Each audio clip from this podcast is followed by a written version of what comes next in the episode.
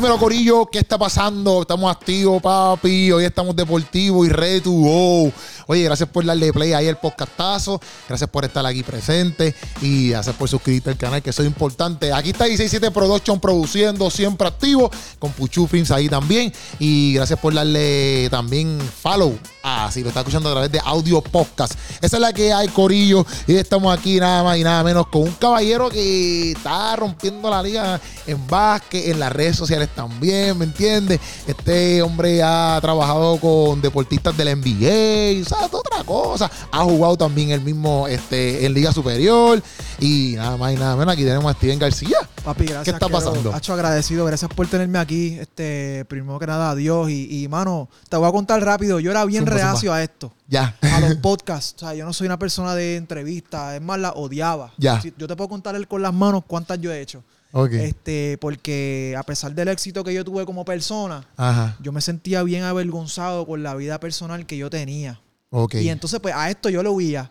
Y yo Ya. sé que hay un montón de gente que me está viendo ahora que, que hacen podcast y que, que antes del 12 de septiembre estaban encima mío con que, mira, vamos a hacer Ah. esto, vamos a hacer esto.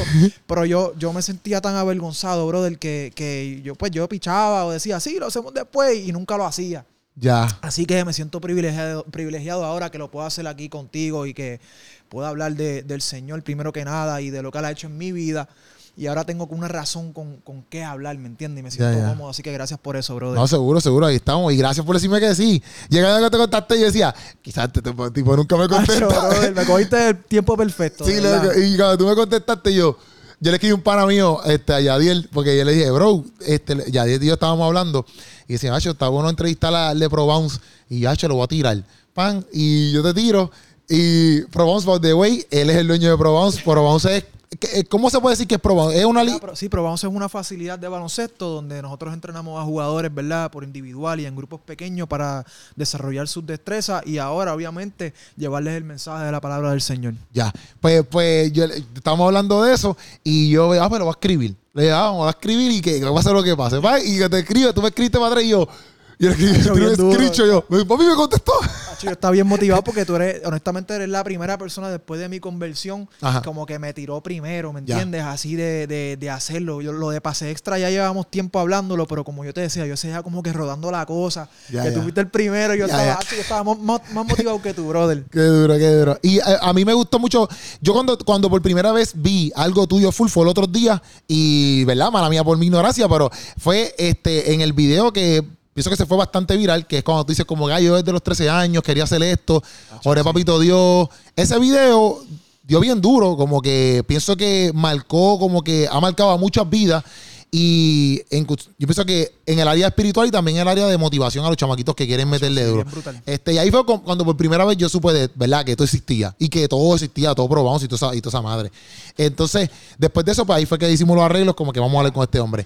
Pero adentrándonos un poquito más a lo que es, ¿verdad? Eh, Steven, de- en sí, así, ¿cuándo sí empezó? Porque yo sé que de los 13, ok, tú, tú empezaste a jugar básquet, Ya. pero ¿por qué de la nada entonces tú decides jugar básquet? Mira, brother, este, yo soy de barrio, eh, soy de la calle, nosotros, es mi mamá y yo, eh, mi papá estuvo en la federal toda mi vida hasta los otros días, este, era yo, mi mamá y mi hermanito, Ya. este, y pues mi mamá se encargaba de llevarme a la iglesia desde chiquito, ¿verdad? Y, y, pues yo estuve en esa, pero el ambiente donde me rodeaba era un ambiente bien pesado, tú sabes, yo vi cosas, mis familiares eh, de la calle vendiendo droga, matando gente, lo que yo veía eran cosas bien difíciles, pero mi mamá se encargó de llevarme en el camino correcto, ¿verdad? Ya sabía que algún día yo iba a, a volver a Dios, Sí. tú sabes. Eh, so, le doy gracias a Dios a, a mi, a mi mamá por eso. Este, mano, pero de, de, de los 13 años fue que comenzó esa, ese amor por el deporte, porque antes de eso yo no hacía nada. Yo Exacto. estaba simplemente en la calle con, con los panitas y, y- y, pues asistía a la iglesia, pero no,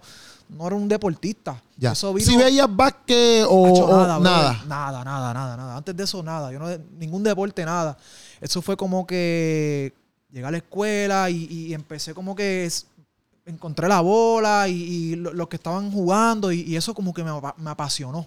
Ya. Pero yo no sabía nada. O sea, Ok. no tenía ningún tipo de talento, ningún tipo de don que, que yo supiera en ese tiempo. Ajá. Este, y fue como que ahí fue que, que empecé a desarrollar es- esa cosecha que Dios había puesto en mi corazón ya, esa pasión. Y, y para hablarte claro, yo entrenaba más de lo que jugaba. Como yo no tenía experiencia, yo decía, Hacho, la única manera que yo podía mejorar o tratar de alcanzar a los tipos que están bien duros era entrenando. Ya. Eso es, Dios ya lo había puesto, yo no lo sabía para ese Sí, tiempo. sí, sí, sí. Pero, brother, yo pasaba horas y horas y horas solo en la cancha.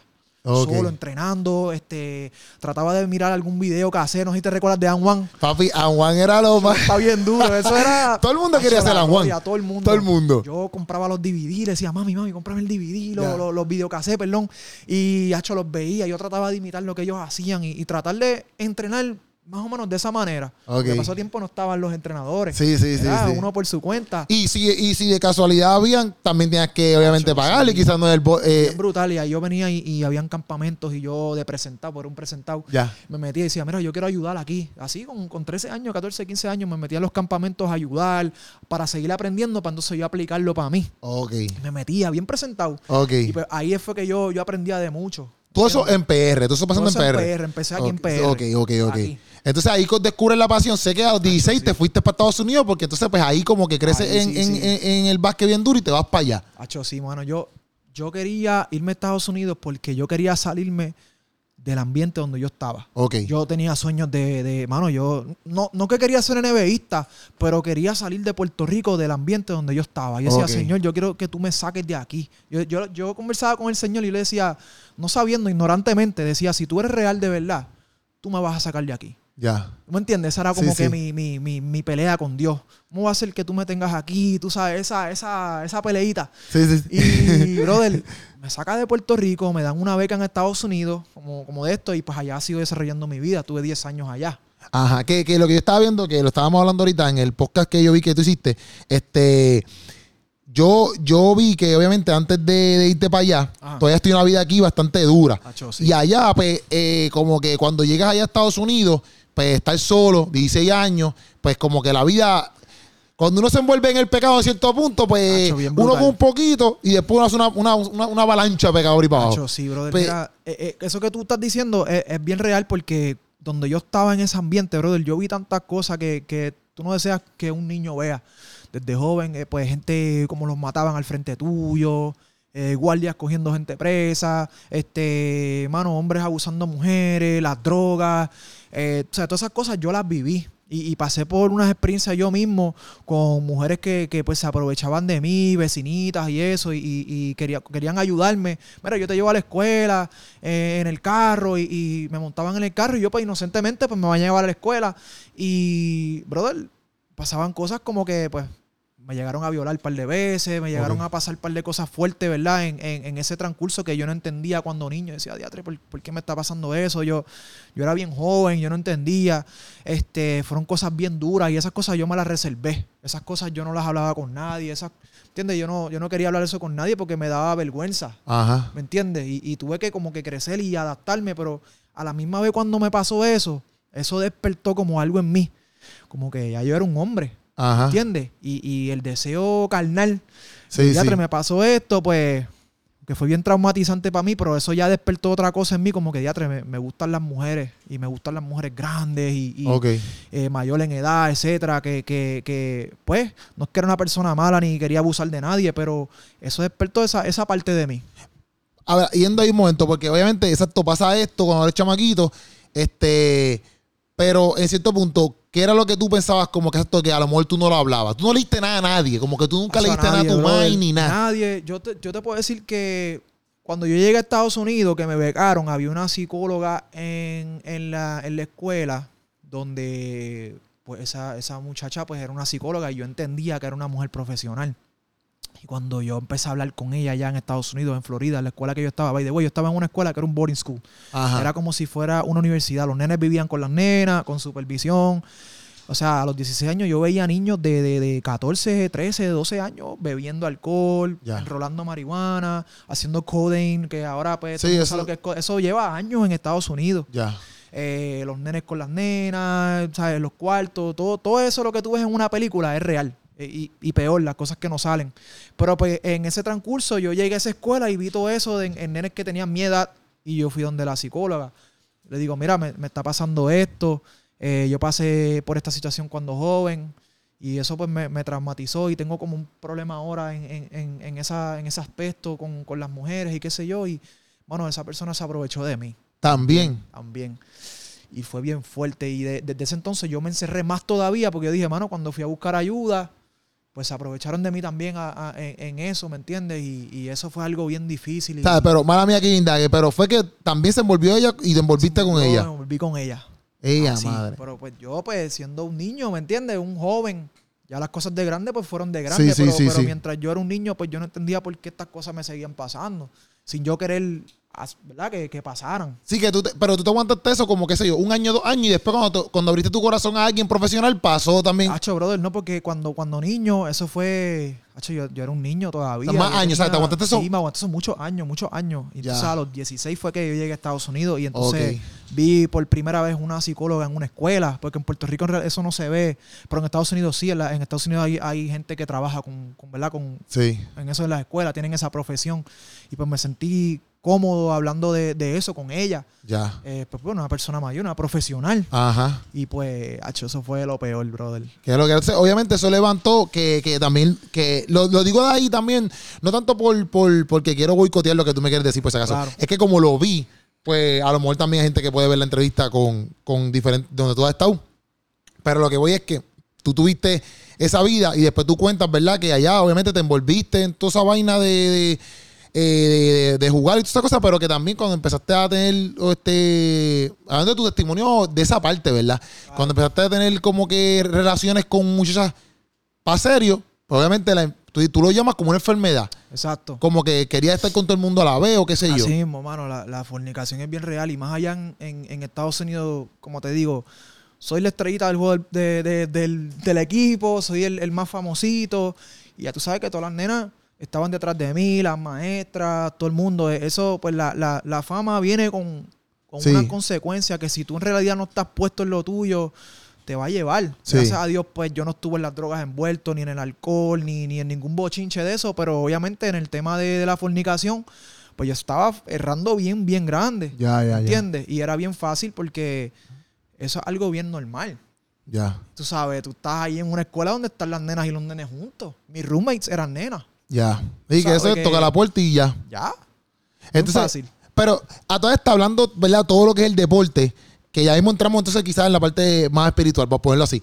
Pero en sí, el deporte en sí, aunque estamos hablando de ciertas cosas, en cierto punto saca a uno de, de, de cosas malas, por ponerlo así. brutal. Porque, por ejemplo, a lo mejor tú, en- con, lo- con lo que viviste de frente, tú podías quizás tomar otras decisiones. Pero el básquet, pues, por ejemplo, pues te hacía quizás tomar Sí, un, mejor sí. camino, por ponerlo así. Claro. Eh, no meterte quizás en, en- en vicios de droga o otras cosas.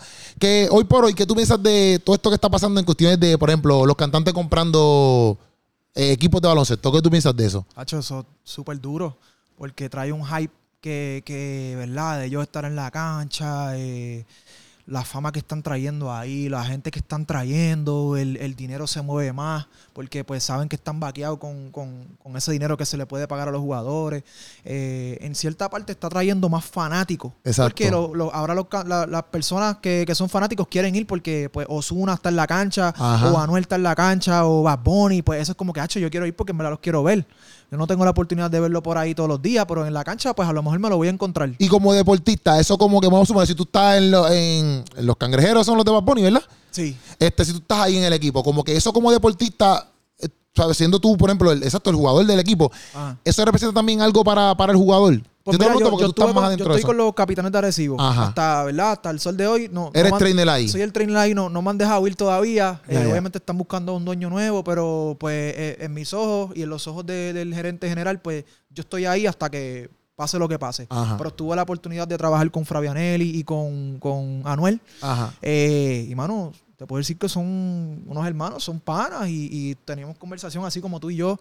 Eh, esa relación pues fue bien, fue bien distinta para mí porque fue más personal, especialmente con Fabián. Ya. Fabián, nosotros podemos estar aquí hablando y hablar un rato este, y estar hablando normal de todo. Ok. So, yo nunca lo vi como, ah, pues esta persona es famosa, pues esto, ¿no? Yo, yo siempre fui yo y haciendo mi trabajo. No, pero yo- revés, yo ellos lo me digo- buscaban a mí. Sí, pero yo lo digo más como que, por ejemplo, si trae beneficio en el sentido de que el equipo, como que el jugador diga, diantre, pues yo quisiera entonces irme para este equipo porque este equipo quizás promete más por la gente que está dentro. También. Porque también. yo pienso que influye, influye, sí. Esta es mi visión quizás de, de- y voy a esto contigo para hablar un rato. Este, esta es mi visión quizás del, del- del deporte de baloncesto en, en Puerto Rico, hablando en Puerto Rico. Como que yo pienso que un jugador de BCN eh, tiene que buscarse un trabajo por lado. No sé si me entiendes. Sí, claro que sí. Entonces, quizás como, como viene un apoderado como Osuna, Bad Bunny, Anuel, quizás eso brinda mucho más como que de oportunidad de que, bueno, si estoy en un equipo como ese, pues quizás no tengo que buscarme un trabajo por lado. Esa es mi visión. claro. Por eso te pregunto. Sí, sí, no, te- que estoy de acuerdo contigo. eh, pero están, están los jugadores que cobran mucho Ajá. y están los jugadores que no cobran mucho. Sí, obligado, y obligado. están- y ahí están los que los que tienen que buscarse un trabajito por el lado y, y defenderse, ¿verdad? Es una situación bien, bien delicada y, y bien difícil porque no todo el mundo está por igual en cuestión de paga. Exacto. Es normal, así es en la NBA, así es en Sí, China. obligado. Yo he estado en- en- alrededor de todo el mundo, eh, los mejores equipos, y, y siempre pues ha habido eso. Están, están los que más cobran, los que menos, y los que menos, pues obviamente tienen sus trabajitos por el lado para poder sostenerse. Pero están ahí, están en el equipo. Sí. Yo, yo sé que jugaste en Francia, ¿verdad? Sí, sí. Y jugaste ahí full como. Tuve full, tuve Eh, seis meses allí. Exacto. Seis meses allí. Y eso también pasa allá. Porque a veces nosotros, como eh, quizás en nuestra Sí. perspectiva, es como que, ah, pues eso aquí en Puerto Rico nada más, tú te vas por una liga allá y eso no pasa. Pero eso también pasa. No, Hacho, eso pasa allá. eh, es bien difícil. Y más, yo creo que hasta más difícil allá porque tú estás solo. Ok. Estás en, por ejemplo, mi experiencia, mi primer año en Francia, yo estoy allá solo, no tengo familia, en realidad no tengo amigos hasta que conecto con el equipo. Esos son mis únicos amigos, algunos de ellos tienen esposa, algunos tienen familia, pues tú te pasas con los que pues están solos. Sí, los, los Pues, los que- solteros, y obviamente cuando uno está uno no está en Cristo pues uno pues uno sale Sí, uno sí. va para las discotecas uno va y, y es hasta más fuerte porque tú estás solo tú no hablas ese lenguaje y de momento tú te encuentras con, con alguien que habla tu lenguaje habla inglés o español pues ahí uno por lo menos ya tres la comida no es la misma Ya. Eh, tú tienes que hacho, en verdad josear tú estás joseando Ya. eh, es una bendición, ¿verdad? Llegar a, a ese, a ese punto de la carrera, pero a la misma vez es bien difícil. Eso no es para todo el mundo. Hay gente que se quita. Por ejemplo, yo jugué seis meses nada más de profesional y yo dije, mira, de eso. Este dinero no, no vale lo que yo puedo hacer por otro lado allá en, en Estados Unidos haciendo mis entrenamientos y también la experiencia que yo tuve aquí le saqué las conexiones. Por eso yo voy mucho allá, las conexiones que yo hacía con los coaches, con los equipos. Es lo que yo quería. Para algún día virar a trabajar. Ok. Ya yo sabía lo que yo quería hacer. Pero llevar esa vida año tras año tras año es bien difícil. O sea, es bien difícil. O sea, que ser deportista, en cierto punto, eh, no es, no es cascarañoco, no es. bien difícil. Ok. Bien difícil, es bien solitario. Eh, muchas tentaciones. Ya. Lo que tú ves, estás viendo otras cosas de otros países, brother. No, no es fácil. Que te lo. En verdad, obviamente te lo pregunto porque es curioso. Porque quizá uno tiene una perspectiva, como uno no está dentro del juego, uno tiene una perspectiva de, una perspectiva de que, papi, si yo juego bien, pues lo más alto que uno vea en Puerto Rico quizás es la NBA. Entonces dice, va, llegó la NBA y ya. Pero exacto, si a lo hay otros jugadores que no juegan en la NBA, pero juegan en otras ligas. Así es. Y tienen otras cosas y se están buscando quizás ganar el peso pues, haciendo lo que les gusta. Pero también es difícil porque si no hay quizás, obviamente, la economía para poder sustentarte, pues está cañón, ¿me está entiendes? difícil. Bueno, hay gente aquí que, que están todo el año jugando. Están aquí en Puerto Rico, en BCN, se acaba, se van para México, después se van para Europa, se- después se van para Egipto. O sea, están todo el año tratando de josear. Y eso es bien difícil. Yo llegué a un punto, yo, yo viajé tanto el mundo, gracias al Señor que me, que me posicionó ahí, que en verdad yo me aborrecí de viajar. Yo decía, "Acho, en verdad yo estoy viajando este, un día en un avión completo para llegar a China, para trabajar una semana, para volar un día completo, para virar otra vez, uno llega a explotar. Cuando tú dices trabajar es jugar. Trabajar, no, yo en ese tiempo estaba siendo entrenador. Ya. Este, y mano, coger el avión, las paradas, las esperas para coger otro. Ah, chambal, uno se desespera. Y ya yo estoy como que, mano, yo no quiero. ya yo estoy, ¿sabes? Gracias a Dios estoy set con la cancha y mi trabajo y pues con los capitanes en, en lo que queda, ¿verdad? Eh, que en verdad no. Viajar es como que bien difícil ahora. Es como que. "Yatre, yo no quiero pasar eso otra vez, estar esperando un avión, estar jet lag y trabajar allá, hacer lo que tengo que hacer, pero uno lo hace, es trabajo. Ya. Yo, yo, yo, yo me impresiono porque, por ejemplo, yo también estaba viendo que tú habías eh, entrenaste a Barea. Has entrenado a Kemba Walker, trabajaste con él. O sea, tú yo, tú- José, José este, el de los Pelicans. Ajá. José, Al- José Alvarado. Sí, Alvarado. Alvarado, es sí. que si no tú me corrías, bro. José Alvarado, ¿tú lo entrenaste también o También, solamente una también, sí, no, no, lo entrené y nosotros estamos a fuego. Ese, ¿Cómo se dio eso? ¿Cómo se dio eso? Mano, eso fue él. Él mismo me había contactado en las redes, me escribió por DM. Ya. De la nada, brother. Y me dijo, mira, yo voy para Puerto Rico ya mismo, quiero que me ponga ready para representar a Puerto Rico cuando vaya para allá. Ya tú sabes, yo estaba bien motivado.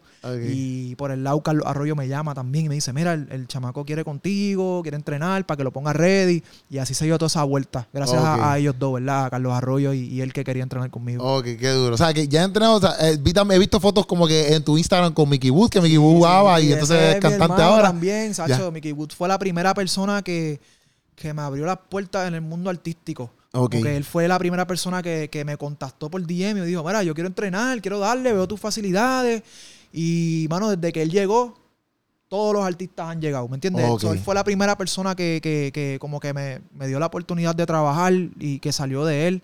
Y se abrieron todos los demás, todos los artistas que me han llegado ha sido, ¿verdad? Por, por la gracia, ¿verdad? Que, que- que Dios puso en mí para que él llegara y le dio la confianza a los demás a llegar. Ok. Así que, ya tú Sí sabes, que- mira, él me ha llevado hasta para hasta pa Orlando, para conciertos de él. Y, y Junior, que es su manejador, y me tratan como familia, ¿me entiendes? Pues yo no estoy en esos caminos ahora, pero cuando yo estaba allá, ellos me, me subían con ellos a la tarima, me- como familia, brother, a, a mí y, y los de mi equipo. Ya. Así que son súper buenas Ah, está personas. súper duro. Yo, obviamente, ¿qué es lo que. Yo, ¿Qué es lo que te motiva entonces full? Como que, ok, yo voy a, yo voy a construir Pro Bounce y voy a meterle duro a eso. Sé que vienes con, con un background, pero Ah. ¿cómo tú decides como que, ok, voy a hacer esto? Desde los 13 años yo tenía ese, como te dije, ya, ya Dios estaba trabajando en mi corazón. Como te dije, yo entrenaba más de lo que yo jugaba. Ajá. O sea, yo me pasaba en la cancha, hasta solo, horas, Ya. horas y horas. Y yo siempre, yo siempre decía, "Acho, yo quiero tener mi cancha. Un día para yo, para yo trabajar ahí, para entrenar, para liberarme del estrés de lo que esté pasando, porque el baloncesto es una terapia. Sí, full. Una terapia súper buena. Pues desde chiquito yo lo quería ya, porque me encantaba entrenar. Ya. Y entonces, pues yo mismo ya yo, ya yo sabía que yo me iba por esa línea. Yo no lo entendía por qué lo que Dios estaba haciendo en mí, pero yo lo tenía en el corazón que eso es lo que yo iba a hacer. Yo quería la cancha, yo necesitaba tener la cancha porque eso era parte de mí. Ya. O sea, algo que Dios había puesto en mi corazón. ok.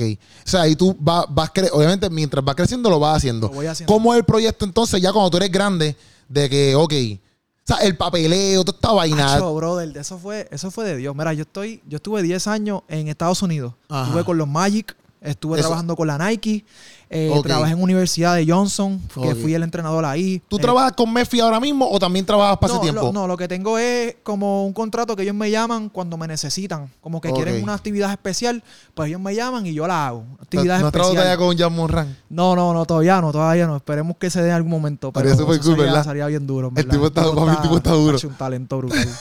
Está bien duro. Y mano, esa vuelta, como que yo siento en mi corazón que el Señor me dice, mira, tienes que ir a Puerto Rico otra vez. Ya. Diciendo que te vaya. Y yo era, yo siempre he sido bien temoroso del Señor, aunque yo no Pero tú sabías con en ese momento que, es, que era Dios o tú pensabas que era algo más Sí, de tu yo, mente. y no, tu- no, no, no. Yo sabía que era Dios. O, yo no lo entendía en ese momento, pero yo, yo sabía cuando Dios me hablaba, ¿me entiendes? Cuando. Él me habla, y especialmente en ese, en ese tema que era bien importante para mí, yo lo sentí. Ya. Como que cosas no estaban eh, pasando como se suponía. Yo estaba trabajando en acueducto también. Este, muchas cosas. Y, y yo sentía como que el Señor me estaba jalando para Puerto Rico. Yo dije, mira, ¿tú sabes qué? Pues yo voy a dar el jump. Si esto está pasando es por algo. Y yo no estoy metido en ese tiempo en los caminos del Señor. Yo era bien temoroso, pero yo era bien hipócrita con Dios. Ah, yo iba a la iglesia y salía a la iglesia a fornicar y hacía lo mío, ¿me entiendes? Mis maldades. Pero en, en ese momento yo lo sentí. Y yo, pues, yo obedecí en ese momento. Pues mira, dejé, la, dejé lo que me encantaba, el acueducto, eh, la NBA, Tú mi casa, yo tenía dos casas, Ok. eh, la renté. Yo dejé todo, del trabajo de la universidad la dejé, de ser coach, y me vine para Puerto Rico.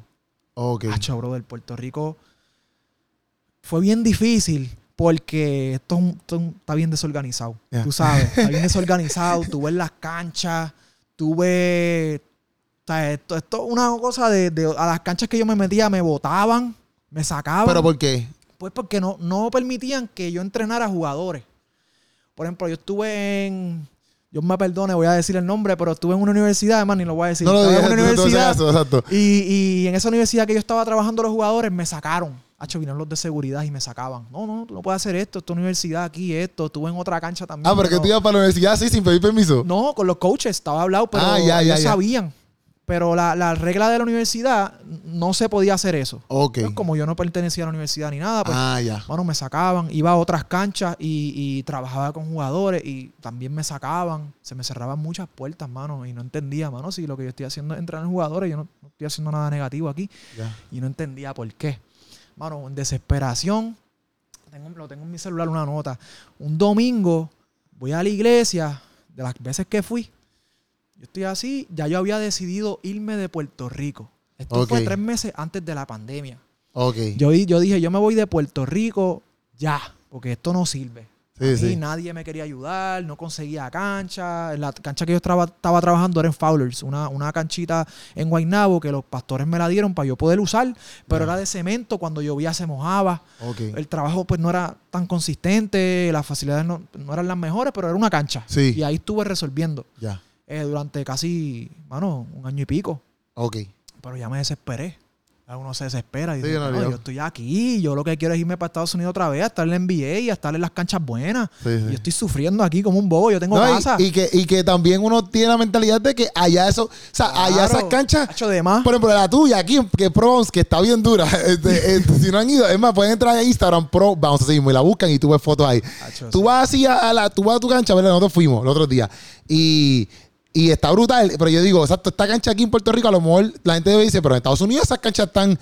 Hay, hay bastante, no sé si me entiendes. O sea, que tú también tienes esa mentalidad como que, espérate, yo estoy aquí y yo me voy para Estados Unidos a hacerla cómodo. Tú sabes, como que eso Fácil. está- tú estás guerreando con eso ahí. Estoy guerreando una batalla, pero bueno, yo me decidí. Yo llamé al GM de los Magic, llamo a Frank López y le digo, mira, yo voy para atrás, dame el trabajo que yo me voy de aquí a un mes. Llamé a los inquilinos que tenían mi apartamento, mi casa, que es dos pisos, una casa que yo hice. Y en un mes se tienen que ir porque yo vuelvo para atrás. Ya. Yo estaba seteado, seteado. Yo estaba, ¿sabes? Una pregunta, mala mía, mala mía, que te sigue interrumpiendo. Bueno, Puchuche, quédate, que a veces este hombre se mueve así que esté bien la cámara este. Este, pero, ok, cuando tú llamas a- a- al pana tuyo, al pana no, al GM de Orlando, Ya. porque yo vi esto también en una entrevista. Eso es cuando tú le hayas dicho ya a esta persona, como que ahí te, ahí te- ahí te habían ofrecido un contrato, Sí, los de Orlando. ya. Ya te le habías dicho que no a Yo ellos. le había dicho que no. Y te vienes para Puerto Me vengo Rico. Puerto y entonces Rico. ahora lo llamas para decirle, mira, bro. Sí, quiero, Ok. quiero hacerlo. Ok. Así, bro, así. ok. Ah, desesperado. Ella no podía más. Yo voy para la iglesia un domingo. Ahí de la cancha donde yo estoy, porque tienen una iglesia chiquita. Te voy a traer la nota. Déjame buscar mi Dale, celular. dale, dale, dale. Estamos aquí esperando la nota de, de, de, de, de Steven. Te voy a enseñar. Boté el papel que ella me dio, pero le tomé una foto. Ya, ya, ya. Mira, Ah, pues voy, digo. voy a la iglesia ese domingo. Ah, y una mira nota lo que me dice. una señora full. que no me conoce. Ya. No tiene ninguna relación conmigo. Una señora bien mayor ya. Ok. Se acaba el culto y ella me da esta nota que le tomé la foto. Mira la todo. 324-2019. Me dice Steven García, no te rindas, no te he dicho que si crees, verás la gloria de Dios. Esfuérzate y sé valiente. Ya, ya, ya. Hacho, papi, ya tú sabes que yo empecé a llorar. Empiezo a llorar y le digo, diadre. Ya yo sé que Dios no quiere que yo me vaya. Ya. Acuérdate, yo soy temoroso. Sí, yo sí. con las cosas de Dios en la iglesia, yo línea. Ya. Y, y aunque no era un, un, ¿verdad? No llevaba la vida que, que Jesús dice que nos llevaba, pero yo era bien temoroso. Y entendí otra vez, no te puedes ir. Ya. Ya, ok, no me voy. Viene la pandemia. Lo mejor que me pasó en mi vida. En verdad. Lo bueno, mejor. eh, pero en el momento que llegó la pandemia, dijiste como que, ah, tú me que no fuera y ahora hay una pandemia. Sí, pero, ¿qué pasa? Rápida que llega la pandemia, tú sabes que nos encerraron. Sí. El deporte cerró. Sí, no, papi, no había. Ahí es donde más peor, o sea, peor está la cosa porque todos esos contactos Hacho, y es, y, es, brutal. y es pegado. Brother, el deporte cerró. Cuando comienzan a dejar a, a la gente salir poco a poco, lo- la- los papás me llaman, mira, mis nenes están aquí en la casa todo el día, están desesperados, mi nene ha aumentado de peso, que si esto, que lo otro, quiero que entrenen para que hagan- salgan de la casa, yo quiero que salgan de aquí, saca- que se vayan ahí como si fuera un campamento. ok. Los papás están desesperados, llevan con los nenes Sí, un par de full, tiempo full, con full, ellos y empiezo a trabajar solo. ¡Pam! Me llegan clientes. Estoy desde, la, papi, desde las 6 de la mañana hasta las 11, 12 de la noche trabajando, brother. Yo estaba, si estoy flaco ahora, imagínate cómo yo estaba. Ya. Yo ni comía. Pero yo entendía que ese tiempo era para yo trabajar. Porque todo estaba cerrado. Todos los nenes llegaban a mí de la isla, de Ponce, de Arecibo, de todos lados, llegaban a donde mí. Yo, yo los citaba por, por horas. Pam, pam, pam, pam, grupitos, grupitos, hasta que esos grupitos se formaron 30, 40 nenes. Y, Pero y- ya todo esto está pasando en la cancha en que la tiene- canchita de cemento. En la canchita de En la cemento. canchita de cemento, todavía no Ok. llegaba a la otra. Ok. En ese proceso, yo sigo buscando cancha, porque desde que llegué a Puerto Rico, yo estoy buscando cancha. Buscando un lugar donde yo, yo voy a hacer la cancha y eso, tú sabes, yo nunca paré de buscar desde que yo llegué, pero no encontraba. ¿Qué pasa? En ese mismo transcurso que estoy trabajando mucho, más que nunca en mi vida, estoy que guardando, guardando, guardando para que cuando venga a la cancha yo esté ready. Ya. Mano, llega el momento perfecto y llego a Carolina. Llego a Carolina, que es donde yo estoy ahora. La cancha. Ajá. Me llevaron a otro almacén. Y Gabriel, que, que fue el, el- como un realtor, Ajá. Que trabaja para la compañía, la compañía de Prism, eh, él me dice, mano, me encanta tu proyecto. Yo le dije mi proyecto lo que yo quería hacer. Ya. Este, y yo le dije, mira, pero yo no tengo mucho dinero y, y, y estos, estos almacenes que tú fuiste son enormes. Sí, sí, Son sí. 10 mil pies, 50 so- pies de alto, arriba, sí, sí. 50 pies de, de- de pies cuadrados, grandes. Y, mano, ya yo veía la obra de, de- la mano de Dios trabajando a través de esas personas, porque él dice, mano, pero es que tú tienes que rentar un almacén completo, tú no puedes coger un pedacito. Y él me dice, pero me gusta tanto tu proyecto que yo voy a hacer lo que pueda para ayudarte. Ok. Hacemos la propuesta y empiezo con un cantito que es la cancha de madera. Sí, la, exacto. Ese fue mi primer espacio. Y me dijo, pues, me dieron un precio que, pues, lo podía manejar más o menos. Ya. Pero dije, me voy a tirar.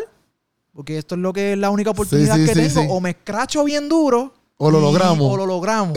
Hacho bien duro. Brother, ese hombre hace la propuesta conmigo, nos sentamos, se la presenta a los dueños y los dueños dicen, mira, nosotros no hacemos esto, nosotros alquilamos el almacén completo, lo que vamos a hacer, pero creemos en tu proyecto, vamos a alquilarte un pedazo de un almacén. ¿Qué pasa? En esos tiempos los, los almacenes se estaban vacíos porque la pandemia, la- muchas de las compañías se fueron a quiebra Ya. no pudieron sostenerse. So, uno de los almacenes que era de los más malos que estaba, que, que hubo que romper allí en, en donde estoy, Ajá. un proyectazo. Brother, la gente me dice, pero vamos a empezar con este pedacito, te lo vamos a alquilar. Si de aquí a un año o dos no te va bien, tienes que irte. Ok. Porque nosotros es, tenemos que vender el almacén Espacio completo. Pero vamos a hacer esta excepción contigo. No lo hemos hecho con nadie, pero vamos a hacer contigo. Ok. Hacho, ahí empiezo, brother. Firmo contrato, empiezo. Estupendo, brother. Como que con- logro mi sueño. Este. Pero a todas estas yo me sentía bien vacío. Porque estoy logrando mi sueño y tengo la cancha y brutal, me va súper bien, tengo mucho trabajo. Y, y, mano, en cuestión de seis o siete meses, yo abro el, el otro lado que tú viste. El de. El de eh, gimnasio y la cancha completa, la azul, donde tú jugaste Ya. en tan poco tiempo, porque fue súper bien. Brother, y yo logro todas estas cosas que era mi sueño desde los 13 años, que, que- que ese fue el mensaje que yo di. Ajá. Pero yo me sentía bien vacío, brother. Yo trabajaba y amo mi trabajo, amo lo que yo hago porque yo sé que eso es lo que me gusta. Pero cuando yo salía del trabajo, brother, yo, yo, es más, yo trabajaba más y pasaba más tiempo en el trabajo porque me distraía de la vida personal que yo tenía fuera de la cancha. Ya. ¿Entiendes? Por eso es otro mensaje que yo me escondía detrás de la bola Ya. porque no quería estar solo o las cosas que me daban vergüenza o estar en la fornicación, en todas esas cosas. Esas cosas me...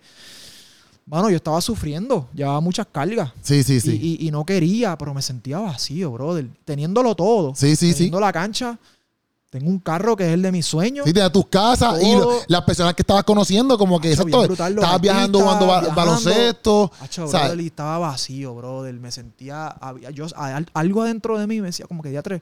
Esta es la vida. Logré todo lo que yo quería y estoy aquí y. Mano, me siento vacío. ok. Siento vacío. Estoy con, con los niños, estoy con los jóvenes, los profesionales, los artistas y me faltaba algo.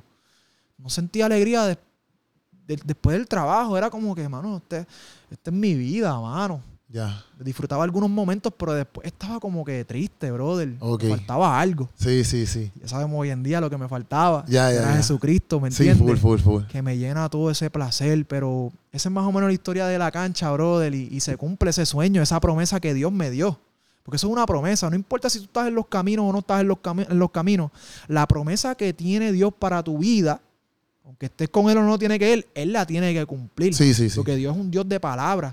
Y más con una persona que él tiene un propósito, que él lo puso por algo. Sí, sí. Adicional, adicional, obviamente a todo, lo, a todo lo que tú estabas haciendo de fornicación y toda esa madre.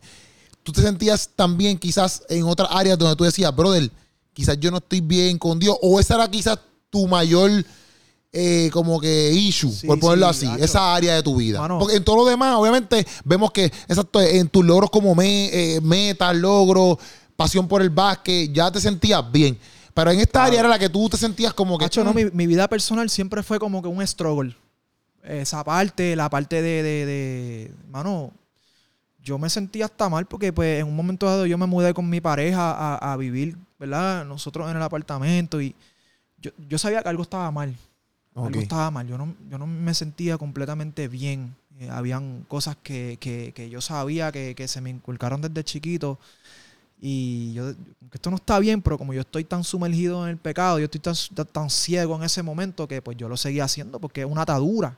Ok. Y se me hacía bien difícil. eh, estaba en esa batalla. Pero de, de- yo tenía batallas con muchas cosas en mi vida personal. Pero Ok. esa, esa era la mayor. Esa era mi, mi debilidad mayor. Sí, te lo pregunto por eso mismo, porque a lo mejor, pues, quizá habían otras cosas, ¿me entiendes? También que uno como persona. Claro. Y, y yo también, porque, por ejemplo, a lo mejor yo, yo fui criado eh, full en la iglesia católica. Ya. Este, criado full. Pero yo sí como que mi, mi, mi, mi, mi razón por llegar a Cristo fue como por, por otras experiencias que yo pasé cuando yo era bartender y toda esa madre. Y pasé una experiencia que yo decía, nada, para la porra, yo, mi vida vale mucho para todo lo que yo estoy viviendo. Hacho, sí. Esa fue mi razón, ¿verdad? Una de las razones por la cual yo llegué. Obviamente, después, en, en- estando en Cristo, me di cuenta de un montón de cosas más que yo tenía que estar arreglando, ¿ves? Claro. Este, pero te lo pregunto, porque como yo sé que hay mucha gente que, que ve el podcast, también porque, ¿sabes? Para que se pueda identificar en el sentido de que, ok, él tiene este, pero que, porque cuando tú dices estabas vacío, pues a veces yo quisiera saber, como también yo, y yo pienso que las demás personas, ¿cómo te- tú te identificabas en el sentido de vacío, full? O solamente era porque, ah, porque, porque yo estoy haciendo esto, es porque, pues entonces yo estoy vacío. Como estoy Sí, sí, quizás sí. adulterando, pues estoy, est- eh, que estoy vacío. No, me, me sentía vacío en esa, en ese sentido, pero mira, la- hasta la misma música que yo escuchaba, mano, me influenciaba tanto en, lo- en tomar decisiones erróneas. ¿Me entiendes? Pues escuchaba la música, ya tú sabes, de la calle y, y- y rápido me activaba a, a hacer cosas que no debía, a estar hablando con mujeres, este, lo que uno, ¿sabes? Cuando uno llega a un cierto tipo de fama, es bien fácil lo que te escriben, lo que te dicen, y, y es más fácil uno caer cuando uno está influenciado por otras cosas, mano Sí, full. que, que pues, la música para mí era bien grande, porque a mí me encanta la música. Me encanta la música. Ya. Sí, Eso sí. fue algo que yo cambié ahora, ¿me entiendes? Todo lo que yo escucho ahora es para alabar al Señor, el reggaetón, a Gabriel Ya, ya. a... entonces, todo esta- todos estos artistas cristianos, yo estoy, hecho Ale Zurdo, toda esa gente, yo soy súper fanático, Alexander, que estuvo contigo. Mano, porque me llena todas esas áreas, todos esos vacíos, mano, que yo me refugio en el Señor. Yo me refugiaba en, en esas otras cosas, las mujeres, cuando tenía un momento malo, en, en lo que sea, y ahora mi refugio es Cristo. Ok. ¿Me entiendes? Yo, él me llena toda la tristeza que yo sentía, hasta en la misma cancha, mi vergüenza, mi culpabilidad, mis traumas de chiquito, Ajá. todas esas cosas que yo pasé, eso era un vacío para mí. Decía, mano. ¿por qué me pasaron estas cosas? Yo no las entendía. Full, full, ¿Entiendes? full. Y él, él me ayudó a entender y a ir sanando esas cosas. Y entonces, eso pasa que, vamos a ir ahí, eso pasa 12 de septiembre, ¿verdad? 12 de septiembre, brother. Que a mí me, a mí me, me- quiero que lo cuente obviamente para que la gente, los que no han visto el podcast, pues, para mí me impresionó cómo pasa, por el simple hecho de, de que no es que esto tiene que pasar así, ni, Claro. pero me refiero a que eso pasa contigo, Dios te toca a ti bien personal, tú en una oración con él bien personal. No fue que fuiste a una iglesia, no, No, fue que fuiste no, a una célula, papi, fue tú clamando. Ha hecho bien duro. Como, como yo, yo sé, porque me impresionó, porque yo vi, pero yo quiero obviamente que tú lo cuentes para que, para que la gente Mira, también que mira, no, no visto. Pues, pues, obviamente, pues yo estaba con, con mi pareja que llegaba con ella desde noviembre. Estábamos saliendo y qué sé yo, y pues no estábamos, no, no estábamos casados. Que este es el punto que, que yo quería llegar, que pues yo le, yo le fui infiel a ella en julio. Yo estuve varios meses con ella, que estaba bien con ella, en cuestión de pareja, Ajá. pero nosotros estábamos mal ya desde un principio. ¿Entiendes? Ya, obviamente nosotros no hablamos ya, eso se rompió en ese momento, no tenemos ningún tipo de relación ni conexión. Obviamente ella está bien herida. ella no, no conoce al Señor como yo lo conozco ahora, pero este, la vida que yo llevaba eh, eh, era bien, bien mala. Pero yo no entendía muchas cosas y estábamos fornicando, estábamos fuera de lo que era el Señor. ¿Qué pasa? Yo estoy yendo a la iglesia en este tiempo, porque me encanta ir a la iglesia, Ajá. pero yo era un hipócrita. Ya, ya. ¿Tú me entiendes? Yo era un hipócrita porque yo iba a la iglesia y escuchaba palabras así, Señor. Cuando hacían los llamados, yo iba, yo era el primero que llegaba. Ya. Yo soy bien temeroso del Señor. Sí, sí. Señor, ayúdame, tócame, pam, pam. Pero yo salí y volví a hacer lo mismo. Sí, yo pienso. Y en cuestión de la, de la palabra hipócrita, yo la entiendo, porque yo la entiendo full. Este, pero yo también la veo más como que, pues, que como malagradecido. Macho, sí. Como. Es que hipócrita para mí es como que difícil de digerir en cierto Macho, punto. no, mano, pero entiendo lo que tú dices. yo era, ¿me Ajá, entiendo lo que tú dices, entiendo lo que dices. Pero a la misma vez como que entiendo el flow de que tú que, a cierto punto, tú quieres hacer las cosas bien, pero tenías una batalla bien cañona. Y quizás porque eso es lo que pasa con el ser humano. Yo pienso que, que, que uno, por no querer entregar esos pecados, por no querer salirse de eso, pues uno piensa que uno puede resolverlo uno solo. Todo, sí. ¿Me entiendes? Eh, eh, y uno sabe que está mal, pero es como que, no, yo, yo puedo, yo, yo puedo. ¿Me entiendes? Pero en verdad, en verdad tú no puedes. Macho, no Al puedo. fin y al cabo tienes que rendírselo todo a Cristo, ¿me entiendes? Así. Y- es, bien, es bien difícil serle fiel a Cristo cuando tú no lo obedeces. Ujú, Porque ahora yo lo amo con todo mi corazón y todo mi ser. Yo lo obedezco del pie a la letra. No soy perfecto, ¿verdad? Pero sí, full. los, mandamientos, los 10 mandamientos que Él nos manda a, a- a llevar, eso no hay transparencia en eso. Ahí no se puede interpretar nada. Eso es así. Tú quieres amar a Jesús, eso es así. Sí, ¿Me sí. entiendes? Y eso pues yo, yo lo doblaba a mi manera. Exacto, Por eso yo te digo que pues yo no le era fiel a Dios, como yo le iba a ser fiel a mi pareja? Exacto. Si yo no le exacto. soy fiel a Dios, yo no lo obedecía, yo no lo amaba. Yo lo temía, pero yo no lo amaba. Son Ya, ya. cosas bien distintas. Ya, ya. Y entonces, pues, mano, para seguir la historia, estamos con ella en julio.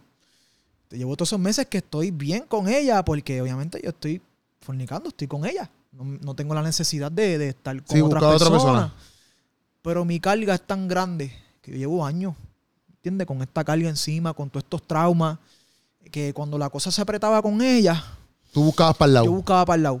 En algo iba a caer. Y, y, mano, y era bien triste porque eran con personas que ni yo conocía.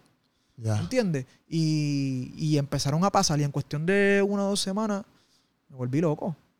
Me volví loco. Y pues eh, estamos el 11 de septiembre, que es domingo, de camino para un juego de Macum. Y estamos ahí que voy a ver a- a los muchachos que yo entreno de, de Playa Sin Arena. Ajá. Y brother, ella recibe un DM de alguien, al día de hoy no sé quién es, y no me recuerdo el mensaje, pero básicamente era que yo le había sido infiel. Ok, Ese era el mensaje. ya. Y, hacho, brother, esa mujer se empieza a llorar, yo me echo a llorar. Este, y ella me pregunta, mira, tú me fallaste y, hacho, no tengo más nada, porque estoy tan cargado. Ajá. Le digo que sí. Mira, le dije la verdad. Mira, sí, yo, yo te fui infiel y estoy sufriendo, ella está sufriendo. Llegamos a la casa, eh, ella recoge sus cosas, se va. Eh, ella me llama temprano en la mañana, ella es bien brillante, bien inteligente. Me dice, tú hiciste esto varias veces, ¿verdad? Porque es que esto algo no me cuadra aquí.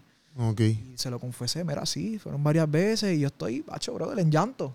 Sufriendo, sufriendo, sufriendo. Lo que yo he hecho toda mi vida es sufrir. Pero eso no hace un cambio en mí. Ajá. ¿Entiendes? Yo estoy sufriendo y yo digo, no, pues yo voy a echar para adelante. Olvídate, yo, yo, esto me ha pasado antes, qué sé yo, y, y bueno, voy a ser mejor ser humano, Ya. bajo mi propio Sí, exacto, entendimiento. exacto, exacto, en tu criterio. Hacho, sí. Eso es el lunes, 12 de septiembre. Eh, por la noche, que ese lunes salgo como a las 8 y pico de la noche del trabajo. Estoy llegando a mi apartamento, ella me llama.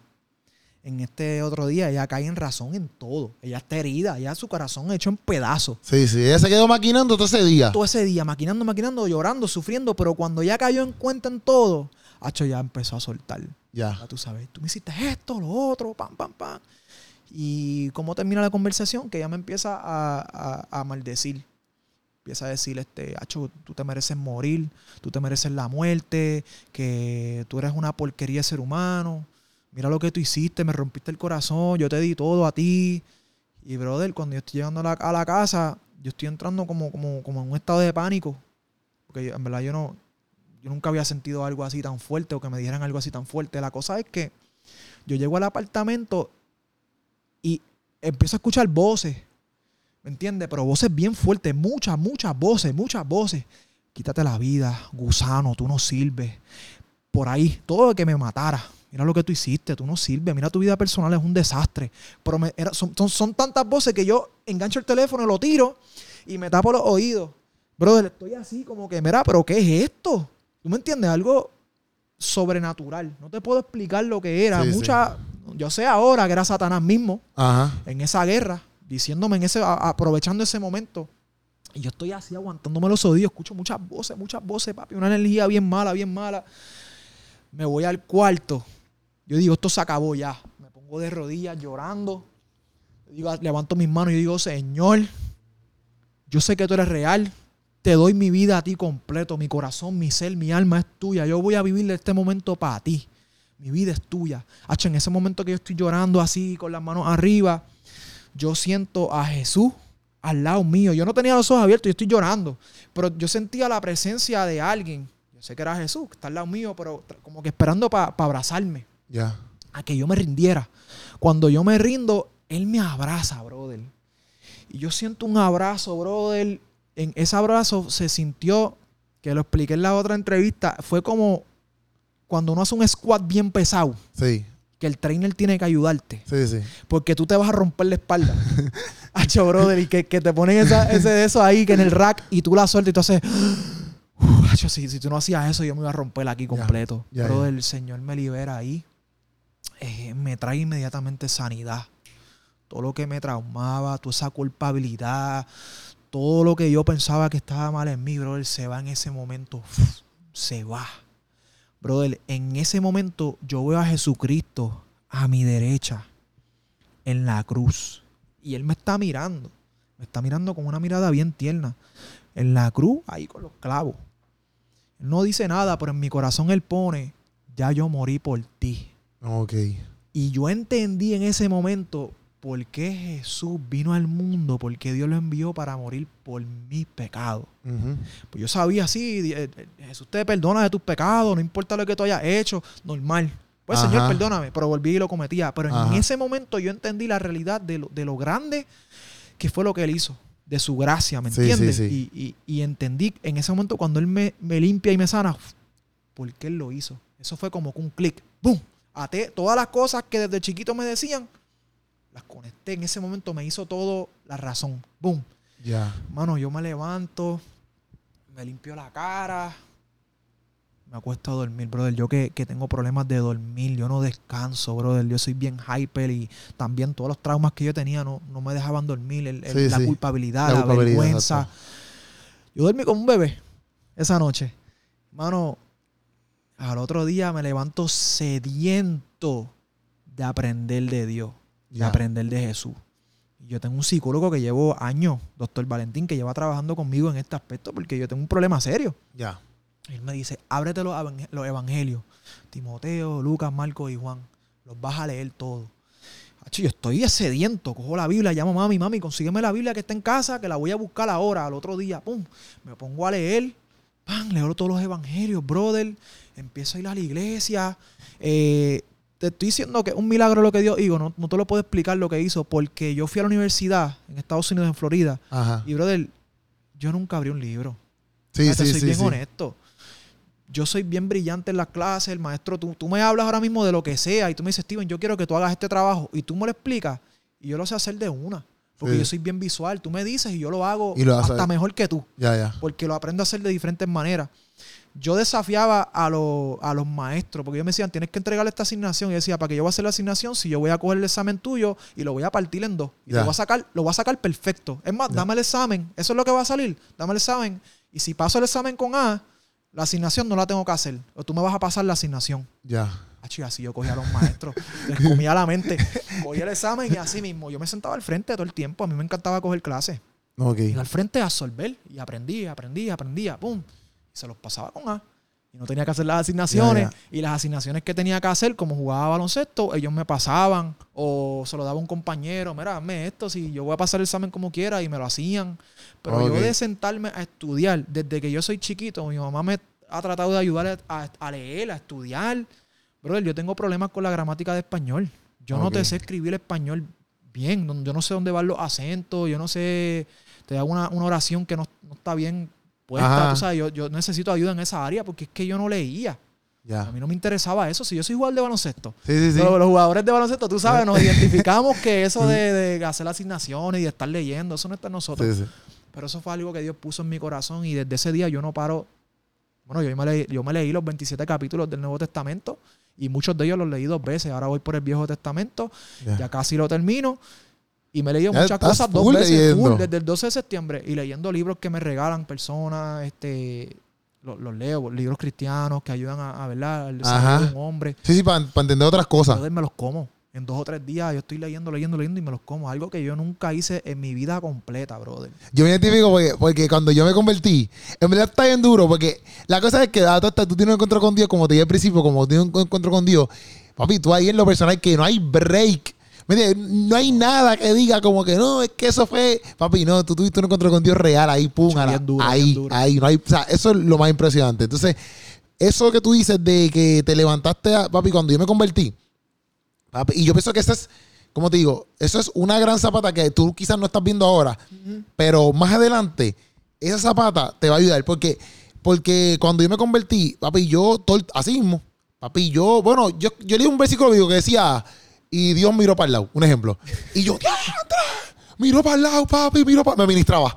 Y yo- qué duro. y yo, papi, ya, tre- y lo apuntaba. Y yo, Igual- igual que yo. así, papi. Pero eso, por- porque después que, que ahí voy contigo, y no, es- no es por nada malo, pero después uno sigue creciendo, obviamente, Claro. en Cristo, y, y, y uno pasa tiempo diferente. Ya yo voy para 10 años, conver- 10 años, 11 años convertido. Qué duro. Yo me convertí a los 23, tengo 33. Exacto, 10, voy para 11 ya mismo. Y lleva, hay momentos donde yo no, quizás cuando empecé, que me comía la isla así como tú, que estoy papi ahí, pan, no los tengo ahora. A veces, por ejemplo, pasa, pasa una semana y no he leído nada. Un ejemplo, Claro. me ha pasado porque o estoy grabando o estoy ajorado. Y también que eso pasa que uno como cristiano se debe velar. Yo lo hablaba otros días con Harold. Le decía, uno a veces como cristiano se acostumbra. Como que uno cae en una costumbre Ese de que ah, ya yo, yo soy cristiano, o, o- o- o piensas que porque a lo mejor estás rodeado de cristianos y tienes un corillo cristiano y ya es como que pues no tengo que, o sea, no lo haces adrede, Claro. pero se te olvida orar, se te olvida quizás leer, porque ya está acostumbrado a cierto modo de vida y piensas que estás bien, pero papi, no, tú tienes que hacer eso todos los días Todos los días. todos los días, porque hasta el mismo Jesús lo hacía y Jesús es Dios, ¿me entiendes?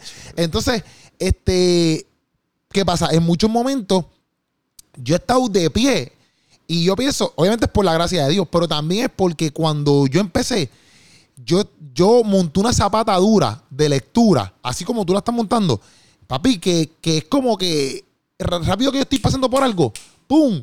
Yo a veces me acuerdo cosas que yo digo, diantre, esto yo sé que ha pasado porque desde el día uno que yo decidí seguir a Cristo, yo no me eché para atrás. O sea, yo no dije, ah, yo soy cristiano ya.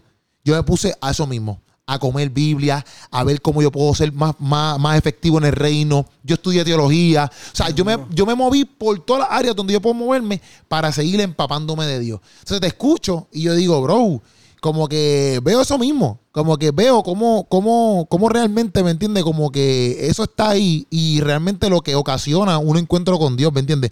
No es que si eso no te pasa, no sea, pero me puedo identificar porque a mí me pasó. ¿Me entiendes? Y, y, me, y, lo- y, ¿verdad? Lo que me gusta también es como, como tú, ¿verdad? Has maniobrado todo el cambio. Es- Es- esa es tu pregunta. Tu pregunta que me hiciste ahorita de cómo yo lleno ese vacío. Lo que yo ponía en mis redes sociales antes, obviamente no era de mi vida personal, era del trabajo. Y yo ponía un videito de alguien entrenando, una foto con un mensaje positivo, pero eso me costaba mucho, porque yo no sabía qué poner. Ya. Honestamente no sabía qué poner. Pero cuando Dios me salva y me sana en ese momento, Él me da un propósito. Ese vacío que yo no sabía qué mensaje yo iba a dar aparte del baloncesto. Ya. Nada más que desarrollar jugadores y ya. Ajá. Él me da una identidad en ese momento. Un propósito de por qué Él me dio lo que Él me dio y por qué yo hago lo que yo hago. Y por qué yo amo tanto el baloncesto y el entrenamiento. Brother, yo soy un maestro espiritual. Yo no tan solo los ayudo en la cancha a desarrollar su juego, pero en sus mentes y en sus corazones para que Sí. ellos puedan ser efectivos adentro y fuera de la cancha. Sí. Brother, y eso para mí, ese vacío que yo sentía, brother, que él lo llenó con propósito, con, con todo lo que yo tenía que hacer. Ahora, si tú ves mis mensajes en la página, yo hablándoles de Cristo, Sí, sí, sí. yo hablando de mi testimonio, yo hablando de lo que Dios quiere hacer, porque son cosas que vienen de allá arriba, son cosas que Él pone en mi boca, no son cosas que salían de Steven porque me leía algo por ahí de otro libro que no era la Biblia, ya, ni nada, yo ni leía. Salen del reino de Dios, ¿me entiendes? que, que- que es poderoso. Y yo pienso que obviamente ahora, que, eso, que, que está brutal todo esto, ¿me entiendes? Porque esa es la pompeadera, como que cuando tú consigues, como que, boom, ya lo encontré. Como que cuando tú consigues full todo lo que tú, tú lo que tú eres, que yo pienso que va, ¿sabes? Cuando tú te encuentras con Dios, por ejemplo, tú hacías básquet. Y mira, esto está más brutal todavía. Porque mira esto. Hay gente que hacen cosas como, por ejemplo, tú hacías la pasión tuya del básquet. Tú lo hacías antes de Dios. Siempre has tenido el temor de Dios porque, bueno, en cierto sentido, tenías el conocimiento de Dios. Claro. ¿Ves? Pero ya tú habías descubierto que es una pasión tuya. En mi caso, por ejemplo, yo no sabía que la comedia era algo que yo podía hacer. Yo vengo a hacer comedia cuando me convierto. Porque descubro mi propósito en Dios. Ya. Antes yo era bartender. Yo lo que pensaba era emborracharme y vacilar. O sea, yo no estaba pensando en que voy a hacer chiste, o voy a hacer un podcast, o voy a hacer nada. Eso no pasaba por mi mente. Papi, mi mente era, yo voy a una barra y yo fumaba por un tuyo de llave antes, pero papi, demasiado. Y mi mente era, yo a una barra y yo voy a tener marihuana por todos lados y yo voy a mi hijo fumando fili y todo así. Esa era mi mentalidad. Para que sepa que hice un rasta. O sea, y yo no era ni rasta. Pero la cosa es que, que cuando yo me convierto, ahí es que yo me doy cuenta como que de todo lo que yo puedo hacer en Dios, Claro. de quién yo soy en Dios, y encuentro todo este propósito de lo que hago hoy por hoy. Pero siempre yo decía, diantre, como que me estoy por ahora contigo, que, que tú sí tenías quizás el propósito en el sentido del baloncesto, tu meta, tu...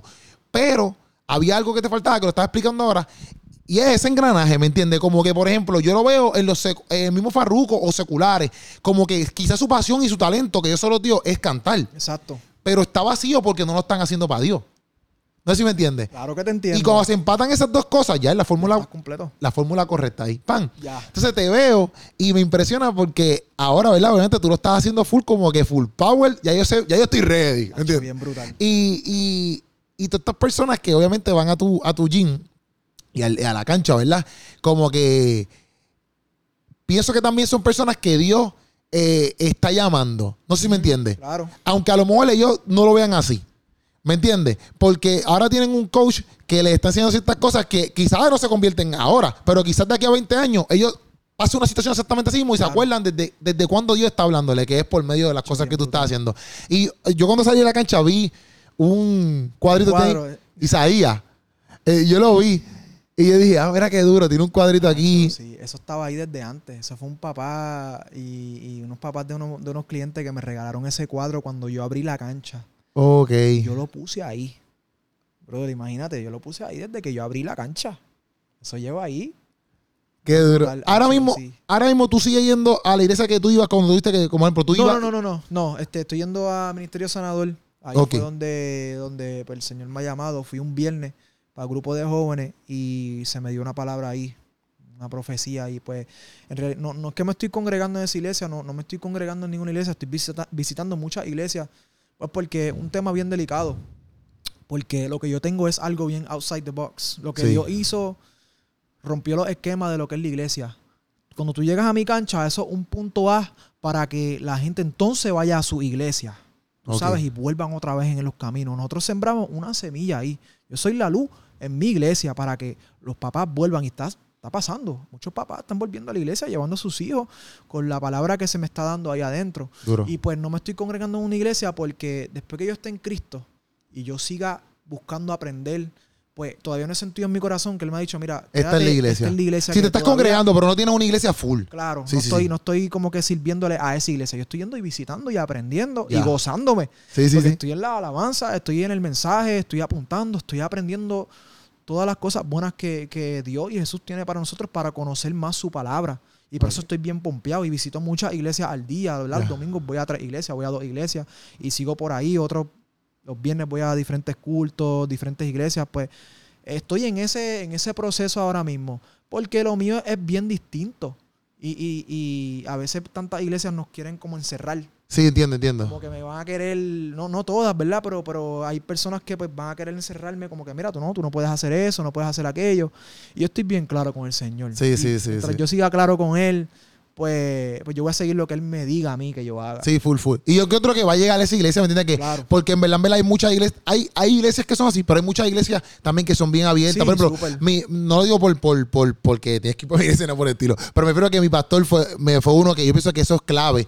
En el hecho de que mi pastor fue uno que nunca me dijo, no, tú no puedes estar haciendo chistes. Que eso, son de Dios, ¿me entiendes? Mi pastor nunca, al contrario, mi Claro, pastor siempre me ha claro. apoyado en todo lo que yo hago, ¿me entiendes? Que eso eh, eh, eh, también es fundamental porque este, ahora mismo, eh, me acuerdo esta, yo no sé por qué tengo esta, esto en mente, pero no sé si a ti te pasa, pero yo me imagino que tú en el básquet tienes que ver, a mí me ha pasado, yo hago los buncha calaca, que son videos de comedia relacionados con, con Cristo, ¿verdad? Yo he sacado videos de básquet, porque en un equipo baloncesto, tú sacas todo lo que es el cuerpo de Cristo en cierto punto. Cada quien tiene su función. eh, tenemos que igual para esto. El, por ejemplo, yo saco un bucha calaca una vez hablando de, de- del coach. Como que a, a veces tú puedes estar dentro del juego y tú puedes creerte que tú eres el cheche y qué sé yo, pero al fin y al cabo el coach es el que te- el, el coach es el que está fuera del juego y te está diciendo a ti, mira, que estás haciendo esto mal. está viendo. Tienes que guardiar aquí, tienes que hacer esto. Aunque tú seas el mejor, aunque tú seas, yo aunque tú seas Michael Jordan, tú necesitas un coach. ¿Me entiendes? Entonces, ahí yo lo, yo lo relacionaba con Dios. Tú puedes ser el más duro en esto, pero tú siempre vas a ir a Dios. Claro. Entonces, yo pienso que en el básquet, tú tienes que ver. No sé cómo, cómo, cómo Dios, ¿verdad? Tú ves a Dios en, en el básquet, sí. o si lo has experimentado. Pero a la misma vez, yo me acuerdo de esta película de Jackie Chan, que es la de Karate Kid, esta, no sé por qué rayo, pero la de, la de, la de Karate Kid, la última que hizo Jackie Chan. sí, con el hijo de que, Will Smith. Ajá, que él le enseñaba, él le enseñaba al chamaquito, como que, ah, tú no ayudas a tu madre en la casa. No, papi, tú tienes que botar basura. No, papi, tú tienes que, re- eh, el chamaquito llevar a la casa y siempre tiraba el jaque al piso. Claro. Y él le dice, no, papi, vas a, vas a hacer esto. Y él, él dice, el entrenamiento va a ser este. Él le pone un palo y dice, va a enganchar el jaque todos los días. Sí, Y él dice, es. espérate, vine aquí a- yo vine aquí a practicar karate, van a enganchar un jaque. Él dice, no, va, va a enganchar el jaque ahí todos los días. Así es. ¿Qué pasa? Que al fin y al cabo, no sé si tú lo viste la película, pero al fin y al cabo, él lo está entrenando, él está poniendo el jaque, pero él lo está entrenando para la vida. Entonces yo pienso que lo que tú haces allí va acorde con eso. Sí, sí, sí. Aunque tú lo estés entrenando en baloncesto, a la misma vez, ellos sacan muchas cosas que le dan aprendizaje para la vida. Sí mismo es. ¿Tú lo ves así o no? No sé. Yo lo veo así y también eh, es bueno porque yo tengo, bueno, el Señor me sigue reforzando con personas, pero eh, tan pronto de mi conversión, obviamente tengo a, a Doctor Valentín, que, que fue la persona que lleva trabajando conmigo, que es un pastor, es uno de mis mentores. Tengo a Edwin, que es mi barbero, que lleva dos años tratando de, mira, hablándome de Cristo, yo pichando, a la iglesia conmigo, yo pichando. Edwin, llega Javi, otro muchacho de la iglesia, otra columna ahí que tengo. Y en estos días llegó Jazz. Conocí Jazz, a Jazz, sí, su sí, sí. esposa. Tengo a, Jay, otra vez. Como que el Señor me sigue poniendo personas que son pilares para eso, para seguirle ayudándome a crecer. Y no necesariamente como que de- eh, en, en una iglesia, pero personas que me están mentorizando y me están ayudando a crecer como, como individual, como hombre. Sí. Y lo que tú estás diciendo es bien importante porque uno necesita a esas personas que tienen esa experiencia, que te pueden dar un buen consejo de, de- de- de la palabra. Y te van llevando. Y yo sí, yo siento como que el Señor, tú me estás respaldando en todos lados. Sí. Pasa algo y me, me envía una persona, pam, Sí. pam, pam, y me sigue respaldando con personas que son de Dios. Y yo pienso que también lo cool de esto es porque mira, ahora mismo todo esto se está, todo, todo el básquet yo pienso que está creciendo, el movimiento del básquet. brutal. Por ejemplo, están los chamaquitos de Truboque que también estuvieron contigo. Sí, estuvieron allí, estuvieron allí. Está Truboque, está Kids, Kids, eh, Hoops Next Door, yo sé Kids Next Door, que Hoops Next Door, que son otra liguita más de, de baloncesto. De momento lo- lo- lo- lo- los podcasteros como Benny Benny y gente de género están Ah. arreglando canchas.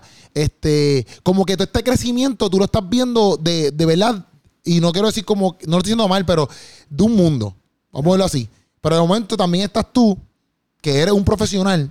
¿Me entiendes? No, eres, no es como que eres un cantante ni nada, porque Osuna puede hacer lo que sea, pero no significa que sea un profesional del baloncesto. Ya. ¿Me entiendes? Tú eres un profesional en esto. Y estás ahí con la mano de Dios. ¿No sé si me entiendes? es, o sea, es es, como que Una bendición. que es brutal que, ok, fine, toda esta gente se levante y apoyen, pero que brutal también es que, que- que Dios te tocó y tú estés ahora ahí y, te, y, y seas el profesional, pero a- a- a- agarrado la mano de Dios, si me entiendes lo que te quiero Sí, decir. pero no es casualidad. No es Literal. casualidad lo que está pasando. Él sabía lo que él estaba orquestando desde chiquito. Él sabía ya por qué yo estaba pidiendo esas cosas. Porque era su voluntad. A veces nosotros pedimos cosas que él no nos va a dar nunca porque no está en la voluntad de él. Eh, y lo que yo estaba pidiendo y lo que yo sentía en mi corazón venía de él. Y ahora yo entiendo por qué pasaron esas cosas. Sí, sí, por sí. qué me encantaba entrenar, por qué, porque este era mi propósito, por qué se me dio la cancha. No fueron por mis esfuerzos, no fue por, por mi talento, fue por la gracia de Dios Obligado. que él hizo que todo eso pasara porque él sabía el propósito que él tenía conmigo en esa cancha. Sí, full. ¿Tú me entiendes? Sí, seguro. Eso es como que para mí eso es un honor. Porque yo estaba buscando, yo estaba buscando para instruirme mejor, ¿verdad? Cómo corren otros programas. Pero yo soy el único que tiene unas facilidades y es cristiano. Y Lo Full. que se hace en mi, en mi cancha, que se escucha música cristiana, el mensaje que queremos llevar.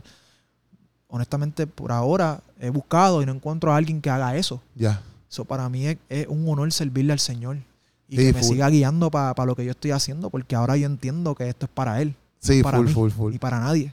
Y en cuestiones de, de negocio, aunque yo sé que yo te vaquea, eso no importa. Porque está cañón a toda esta. Lo que tú me estás diciendo de la cancha, al principio, cuando estás en la cancha de cementito. Porque yo digo, diantre, a veces uno, va- uno que guerri- guerrillea por ahí, ¿me entiendes? Yo digo, diantre, a veces tú vas a la cancha y estas canchas todas tan feas, como que no las Desastre. arreglan, un desastre cañón. Entonces yo a veces digo que también, porque a veces yo veo que remodelan por ahí por casa, por Bayamón, yo vivo por Bayamón, está remodelando una cancha. Pero, papi, pero es como que pintándola, no sé si tú me entiendes. Ya. Entonces yo digo, bro, pero ¿quién juega, quién juega básquet bajo el sol? ¿Quién juega básquet cuando llueve? Nadie, porque no se puede el básquet No cuando no llueve. Si van a remover una cancha, porque no le ponen un bendito techo, un buen techo? Canastos que estén derechos, ¿Verdad? estén doblados. Sí, yo digo, brother, no sé, como que. en- ¿Qué tú piensas de eso? Como que. Hacho, mano, es bien difícil. Es bien difícil. Mira, yo, yo traté de buscar ayuda de, de municipios y, y, bueno, todas las puertas se me cerraban. Y, y cuando yo veo la cancha ahora, yo entro ahí, yo de verdad veo la mano de Dios, como Él movió todo y suplió, suplió financialmente para todo, brother. Porque yo también pienso como que yo cuando veo esas canchas así, yo digo, mira, lo- eh, eh, por casa están las de una que hizo Melo.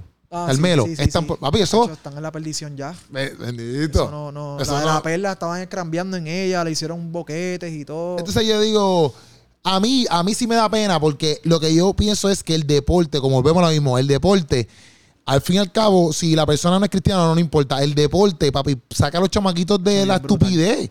Bien. ¿Me entiendes? Hay unos que están en el deporte y se meten en estupideces como quiera. Ya. Pero, pero sí abre puertas para que tú no estés envuelto en tanta cosa. Lo mismo también, es una terapia. Hay muchos chamaquitos que a lo mejor llegan ahí a tu cancha, loco, y pasan situaciones en la casa Sí, que, que, que ni las quieren hablar, pero quizás contigo las hablan. ¿Me Sí, entiendes? hacho, pasa, pasa. Y más ahora que, que lo que yo estoy hablando es del Señor y. ah, wow. Es bien impresionante porque hay niños que no saben ni de Dios. Me preguntan al final de la práctica, "Miri, ¿quién es Jesús? Ya. ¿Quién, quién es Dios? Yo nunca he ido a una iglesia. ¿Y puedes orar por mí? Estoy pasando por esto. A veces no me dicen lo que están pasando, pero puedes orar por mí. Y yo me los llevo y oro por ellos. A veces hasta los mismos papás están pasando por situaciones y no conocen de Dios. Y, y que ellos lleguen ahí, a ese punto de la cancha, que Dios los ha enviado ahí para que se siembre esa semilla, mano.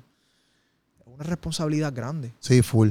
Me siento con mucha responsabilidad, pero me siento bien vaqueado. Me siento bien Sí, sí, sí. una paz dentro de mí todos los días y que, que Dios me use. Cuando yo le di mi vida, yo dije, Dios, haz lo que tú quieras conmigo. Yo no soy mío ya, yo soy Ya, ya. tuyo. No, lo que tú quieras. y- y a eso es lo ya como que en el sentido de que yo sé que yo estaba vaquear, pero a la misma vez uno como ser humano, yo digo, diantre, eh, realmente, obviamente lo, lo- económicamente la gente, pues, el que quiere jugar, entrena y paga. Claro. Pero a veces yo digo, diantre, la gente valora realmente, no sé tus precios ni nada por el estilo, pero yo digo, la gente quizás paga el precio de XY, sí, sí, sí. que, porque estamos en Puerto Rico, allá en Estados Unidos es normal, Claro. acá es como que diantre, para que te entrenen jugando baloncesto XY cantidad, ¿me entiendes? Yo no voy a pagar eso, etcétera. Como que me refiero más en la industria del negocio, ha sido fuerte, como que quizás fuerte. para que la gente, para la matrícula. Ha sido bien fuerte, bien fuerte, porque como te digo, no recibimos ayuda de nadie. Todo lo que viene, viene de, de, Sí, de sí. Dios, que es el dueño del oro y la plata. Y hasta ahora, gracias a Dios, no nos ha faltado nada. Pero a mí me gustaría, yo tengo a, a varios estudiantes que yo beco full, o sea, que yo de mi mismo bolsillo les pago su- sus entrenamientos o les digo, mira, no, no, no, no, no paguen nada porque sé que no los tiene. Eh, le doy membresías de gratis. Y eso sale de mí, pero tengo que tener cuidado con eso porque si yo sigo haciendo eso, me voy a quedar corto yo para pagar los para pa- exacto. Y eso es algo que yo he puesto mucho en oración, Señor, que, que llegue algo que nos puedan ayudar para becar más estudiantes, para tener más estudiantes en nuestras membresías mensuales, que son las más económicas, para que puedan venir todos los días a nutrirse de baloncesto y de, de- de la, de la palabra de Dios y de, y de los valores que necesitamos. Eh, pero fuera de eso, Dios ha suplido, tú sabes, me, me ha llevado en lo que, en lo que tengo que hacer, pero obviamente uno quiere más. Uno quiere Sí, que, sí. que sacarle esos nenes de, de la calle y Sí, ayudarlos, mano. No, yo te lo pregunto por eso, porque yo sé que yo estaba vaquear. O sea, eso está claro. Y yo sé que yo siempre voy a estar ahí y si él te llama, olvídate el resto. Pero sí, obviamente, a veces yo lo pregunto, o sea, yo lo pregunto por eso porque. Obviamente, papi, tú no puedes ir para ir para el banco y decirle, mira, este, Sí, es eh, esto, difícil. Dios te lo multiplique. No sé si me entiendes. difícil, tú tienes que vaquearlo. Entonces, también, como quizás esa cultura aquí en Puerto Rico, sí está la cultura del baloncesto, pero Claro.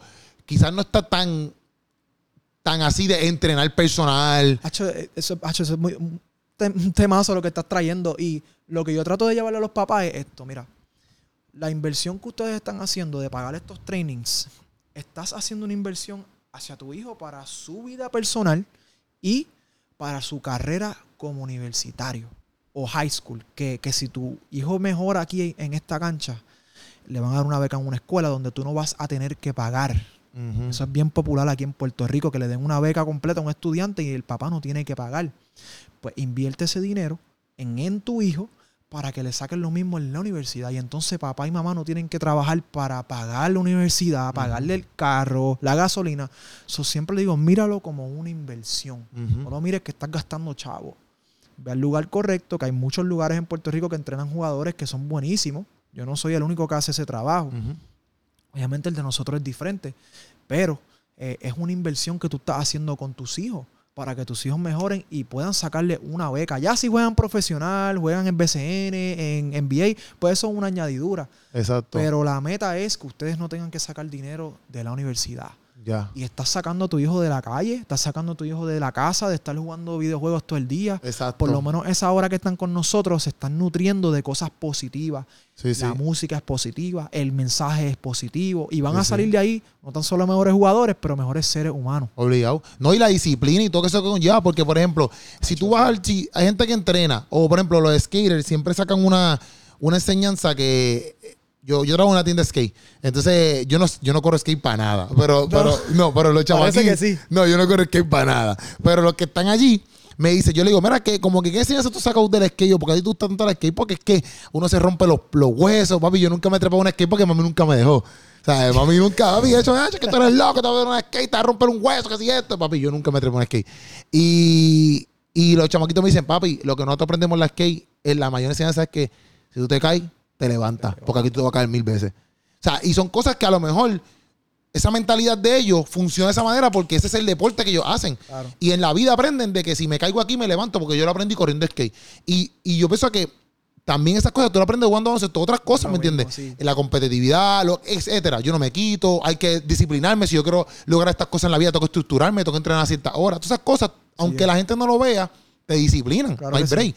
Entonces, eso me gusta porque pienso que esa cultura se tiene que seguir expandiendo, ¿me entiendes? Y que la gente pueda entender eso como que, ok, no verlo eso mismo. Como que, ah, pero es que yo gasté tanto chavo ahí. No, mira, mi gente, tú estás sembrando una inversión. para algo más grande, ¿me entiendes? Y al fin y al cabo, yo sé que, por ejemplo, tú estudiaste, tú- si no me equivoco, tú estudiaste algo de, de- tú le llamaste ciencia, Ciencias del ejercicio. ¿qué es eso?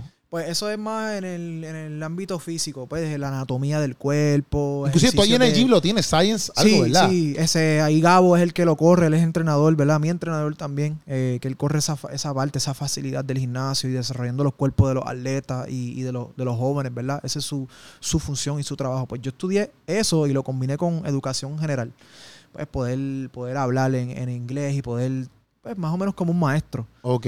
que en realidad no tenía nada que ver con el baloncesto, con lo que yo hago, pero sí me preparó para cómo yo hablarle a mis estudiantes y ejercicios en específicos, ¿verdad? Que yo tenía que hacer. Eh, que en verdad yo me gradué de la universidad porque me dieron una beca y porque estaba jugando básquet. Pero si no llega a ser por el baloncesto, yo no hubiese ido a la, a la universidad porque a mí no me interesa ir a la universidad. Ya. Pero fue por el baloncesto que me motivó a ir.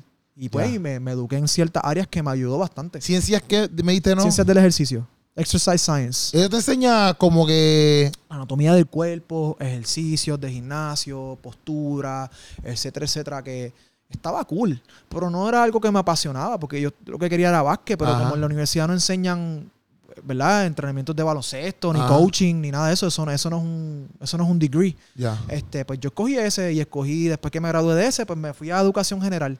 Pues porque era lo otro que era lo más cerca de pues ser un maestro de educación física y poderle explicar, hacer ejercicio y, y tenía que ver en lo físico. Ya, ya, ya. Porque yo no podía estar en un, en un salón encerrado aquí y tratar de dar una clase, no puedo. Yo tengo que sudar, tengo que correr. Por eso no me estoy quieto, voy para acá y voy Sí, para sí. acá. No me estoy quieto, pues, soy, soy bien hyper. Sí, Eh, Yo estoy en mi casa solo y ahora es que yo he aprendido pues estar tranquilo en intimidad con Dios, a leer la palabra, a orar.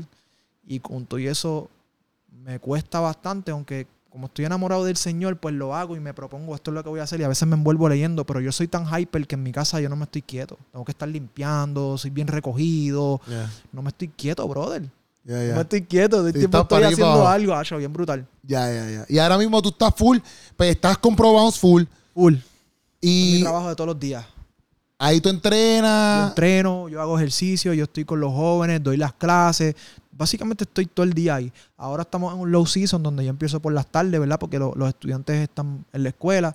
Pues trato de coger a los artistas por la mañana o los jugadores profesionales por la mañana y entonces en la tarde estoy con ellos. Y me da la oportunidad a mí de hacer dirigencia.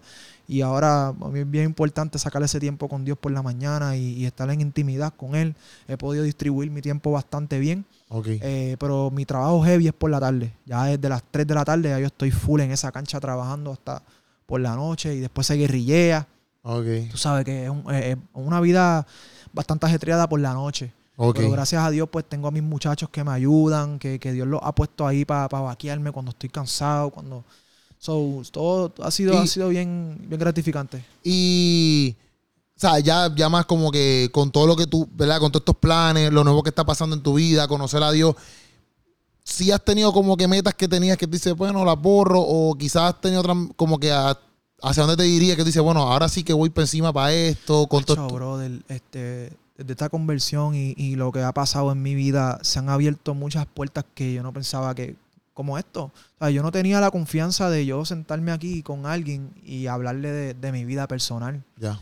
ni de hablarle de esto. So, esto para mí es, es- es algo que yo quería hacer, pero no me atrevía y no lo hacía. So, para mí esto es como que sueño, un sueño que, que sé que va a seguir ab- abriendo puertas con otras personas para poder llevar el mensaje y llevar mi testimonio ahí. Y, y se siente bien poder hacer el, trabajo que el Señor ha hecho en mi vida para contarlo.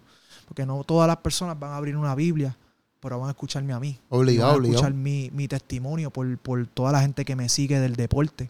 Y, y pues eso es una cosa que, que algo que ni siquiera estaba en mi mente.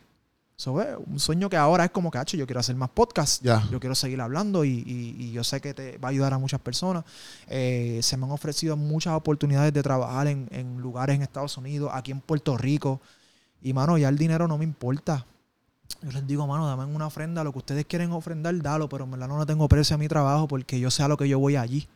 Yo voy allí a, a hacer mi trabajo y a maximizar el tiempo para que esos jóvenes, esos niñas y niños sepan de Dios y de Jesús, que mucha gente no lo sabe. Sí, full. Brother, y cuando yo me convertí, eso fue algo que, que mano, el mundo se me quedó atrás, el dinero se quedó atrás.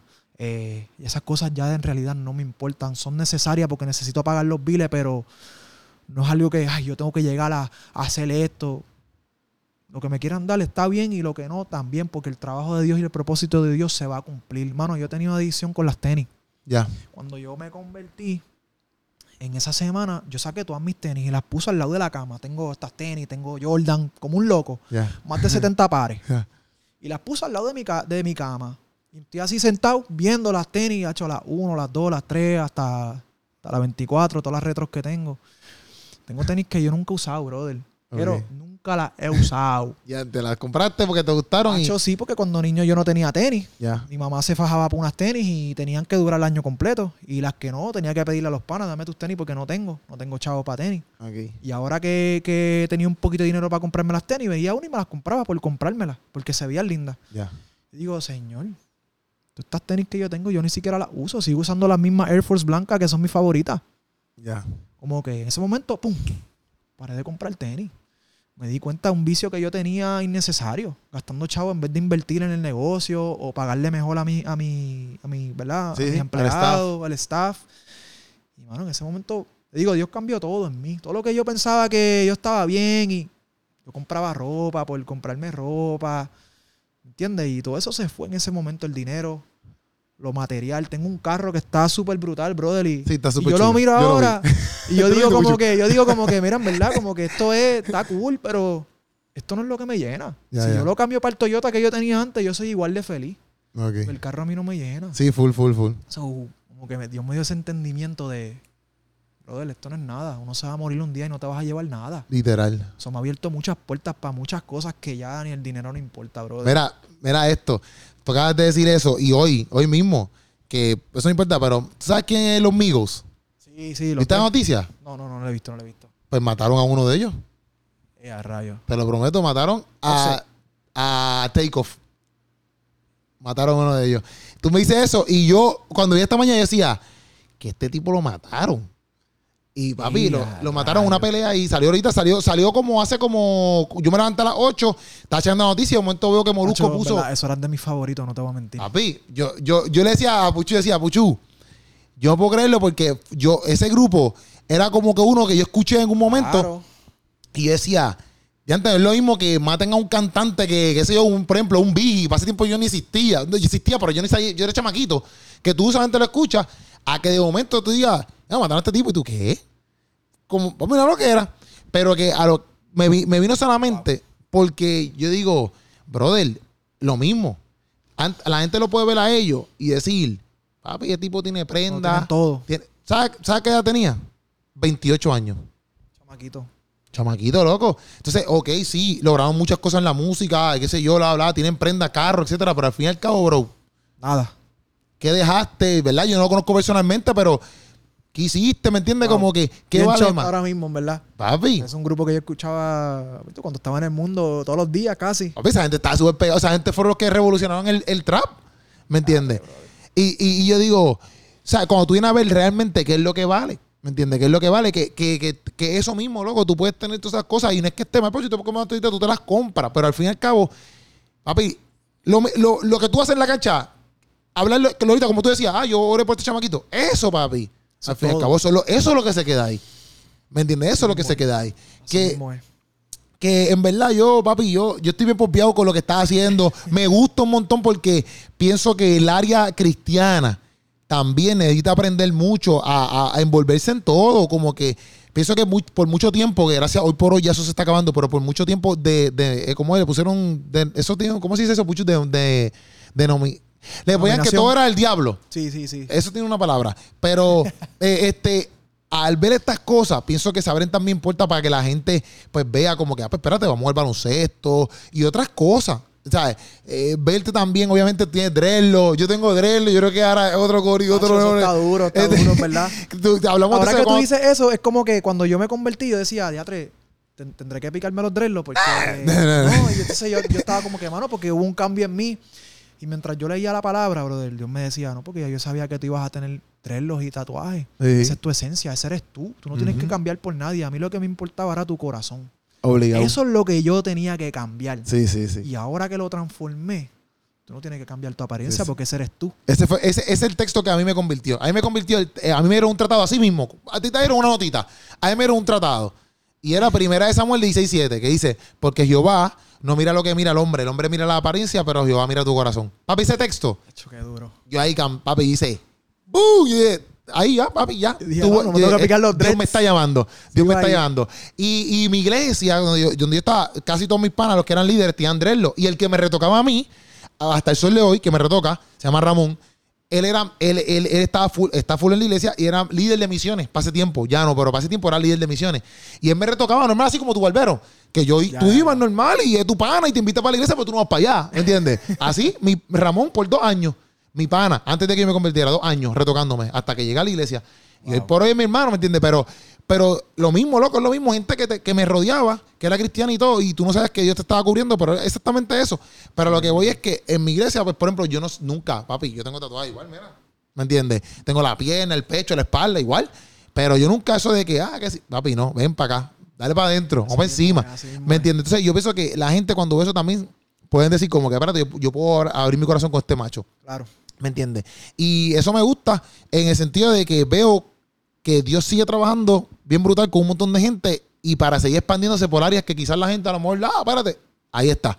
¿Me entiendes? Pensamos que no se puede. Ahí Dios, obra, lo que él a Dios quiera. obra. A todas estas, tú dijiste que ya cinco años con esto, con los Cinco años, brother.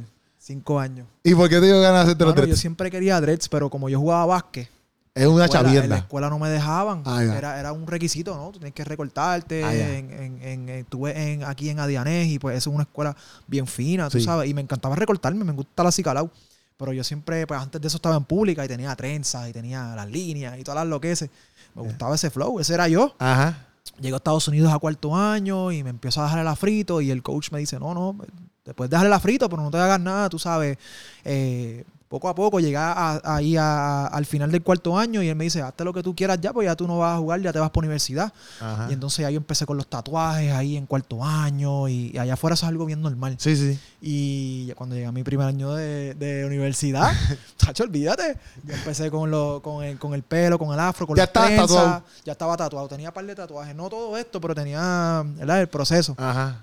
Y seguí por ahí. Yo siempre me encantaba. Yo sabía lo que tenía. Hacho, brother, los tatuajes es algo bien, bien significativo para mí porque en algún momento muchos de ellos fueron cicatrices. Fueron cicatrices en cuestión de, de mi vida personal. Ajá. Este, sí, pues te sí, ¿en cosas, qué tenía sentido? historias, historias que son malas, historias que me pasaron, historias que son buenas, historias de amor. Muchos de ellos son de Dios porque yo era bien temoroso del Señor. Casi todo lo que yo tengo es de Dios. Pero de mi familia y todas esas cosas. Pero hoy en día ya, ya no es eso, ya son cicatrices. Ya, ya, Ya ya. son cicatrices porque Dios me sanó de todas las heridas que yo tenía. Todas estas heridas que yo tengo en muchas historias aquí, que eran heridas que me impactaron. ¿Y tú te las tengo, tatuabas? Me las tatuaba. Pasaba por situaciones y me las tatuaba. Un verso que yo leí que me, que me ayudaba en ese momento me lo tatuaba. Mi familia, lo que significa para mí, mi mamá, mi abuelita, mi hermanito. Eso lo me tienes tatuado. lo tengo tatuado. Oraciones. Y, y eso significó mucho para mí porque eran heridas. Eran heridas y algunas de ellas eran buenas y algunas de ellas eran malas. Pero cuando Jesucristo me sana, no son heridas, brother. Ahora son cicatrices que Ya, ya. están ahí para yo poder contarlas para lo que Dios hizo en mí. Esos son mis tatuajes porque todos tienen un significado. Sí, sí. Pero me dolían antes. Yo ¿Todos, todos tienen un significado? Todos, todos. Todos, todos. ¿Qué Todos. significa Aquí este? no hay nada. Estaba pasando por un momento en mi vida, este fue uno de los más recientes, que yo me estaba ahogando en la carga que yo tenía. Y la carga que yo tenía, yo me puse a buscar que los diamantes se hacen, se construyen bajo presión. Ajá. Y yo pasando con toda esa presión y toda esa carga ¿sabes? en el mundo, ese era mi pensar, se hacen los diamantes. De todo lo que yo iba a hacer, lo que me estaba pasando, yo iba a salir de toda esa presión como un diamante. Diamante. Iba a salir a- en la cima. ¿Y dónde estoy ahora? En la cima con Dios. Ahora tiene más significado todavía. Ya, ¿Tú me entiendes? Todo aquí es faith, la cruz. ¿Y por qué eh, quisiste hacerte en el cuello? Ah, mano, porque yo- estaba como yo- colgando, como que. Sí, bro, de una carga ya yo, como no tengo espacio, yo decía, mano, que yo me voy a ponerla ahí. Me puse a buscar, me puse Ya, a... aquí tiene que picar. Hacho, no picó, no picó. No. Me puse una crema ahí que se llama Ah, licodaína. que te Hacho, anestesia. bro, el de Walgreen. Ya, ya. Nada. Chamaco estuvo tres horas ahí, culma, culma, que es el mío. Y me decía, bro, la, crema, nada, brother, no sentí nada. Yo decía, ya te llegó a saber, llegó a estar todo forrado antes, hacho. Así, hacho, embetunado. fácil. Hacho, bro, porque sufrí con muchos de ellos, yo con un dolor. Pero, brother, Este, mía son- te pregunté, ¿qué? Me da- me da- esto es un tigre, ¿verdad? Esto es un tigre, brother, un tigre. A mí me gustan mucho los tigres porque ellos son el underdog de la, de la jungla. Todo el mundo habla del león, porque el león es el rey. Pero el tigre tiene que buscársela. El tigre tiene que cazar, él tiene que suplir para su familia. El, el león es un poquito más vago. Sí. A él le traen todo. Todo. Y yo no me sentía que yo era un león. Yo no soy un rey, porque yo he tenido que fajarme por lo mío. He tenido que trabajar duro. Obviamente ahora yo entiendo que Dios estuvo conmigo Sí, sí, dándome y ayudándome. Pero pues me, me identificaba mucho con el tigre, que tenía que como que josear, nadie le dio nada, vengo de la pobreza. Pues yo era un tigre, ese Ya, era el animal que yo me identificaba. Ya, qué duro. Qué duro. Eh, me- digo, me- me- gusta, me gusta mucho. Me- este me llama la atención un montón, el tigre, bro. obviamente. Y este aquí, obviamente, el cuello. Otra vez. Este, pero un tigre blanco. tigre blanco, exacto, porque tiene, este es el único tatuaje que yo tengo que tiene color. Exacto, yo asumí porque tiene ojo azul, pues es azul. un tigre Ya, blanco. Ninguno tiene más nada, brother. Ok. La pierna, tengo un búho, que el búho representa sabiduría, pues Ya. más independiente. Eh, brother, todo, todo así. Pero como Qué te digo, eran, eran, eran heridas. ¿Entiendes? Eran cosas que me marcaron, eran cosas que me pasaban y yo pues me las tatuaba. Y, y que siempre pues las miraba y decía, diatre, hermano, lo que yo tuve que pasar y esto, pero hoy en día son cicatrices porque Jesucristo me lavó de Sí, todos esos duro. traumas, de todas esas cosas que yo estaba pasando, mano, que lo que él hizo me transformó el corazón, ¿me Qué entiendes? duro. Qué duro. Hacho, yo estoy bien. Yo, yo, yo, yo quiero que, que, que, papi, que eso siga por ahí para arriba. Yo, que Dios te siga abriendo puertas por ahí para arriba. Este, también como persona acá, ¿verdad? Esto ya, aunque lo estamos haciendo más público porque es un podcast, pero, hacho, como que no te despegue full. Porque las tentaciones van a seguir llegando. No sé cómo si han llegado, cómo han luchado con Mucho ellas. full, bro. Ahora yo creo que hasta peor. Porque ahora Satanás se levanta. en Porque uno como y- quiera tiene esas luchas, ¿me sí, entiendes? viste, no, pero uno tiene esas luchas, pero ya todo es distinto, ¿me entiendes? Yo, yo estoy bien firme en el Señor y todos los días es más fuerte la intimidad que tengo y como te dije, no estoy solo. Sí. Tengo personas como, A tu alrededor. como, como Doctor Valentín, Edwin, Javi, Jay ahora su esposa. Como que Dios me sigue añadiendo a, para que, por si yo tengo alguna pregunta, algo que me pasa, yo los llamo, mira, Pum. ora por mí. Este, y ahora yo veo cómo se mueve la cosa. Mira, al final del día, yo me quiero casar con la mujer que Dios me dé. Yo quiero una familia. ujú. Ese es mi meta, ese es mi sueño de, de- me preguntaste ahorita, ¿cuál es tu sueño? Ese es mi sueño más grande. Yo siempre he querido ese sueño, pero como no tenía a Dios, no podía pasar como Él quería que fuera, la persona sí. que Él tenía para mí o lo que sea. Y pues ahora mismo, este tiempo solo es de intimidad con Él. Sí. Y me paso buscando de su palabra, preparándome para eso, ser un mejor hombre. Y brother, es como que es bien, es bien intenso todo esto que está pasando, porque yo sé que, que Dios me sigue, no me deja solo, brother. Si, Sí. si antes nunca me dejó solo, que estaba en el mundo, ahora que estoy con Él estoy más claro y ahora yo veo las cosas bien diferentes. Veo por dónde vienen las intenciones, veo por dónde viene la gente. Este, y ahora me cubro más porque estoy más firme en el Señor Ya. tengo unos pilares que me ayudan.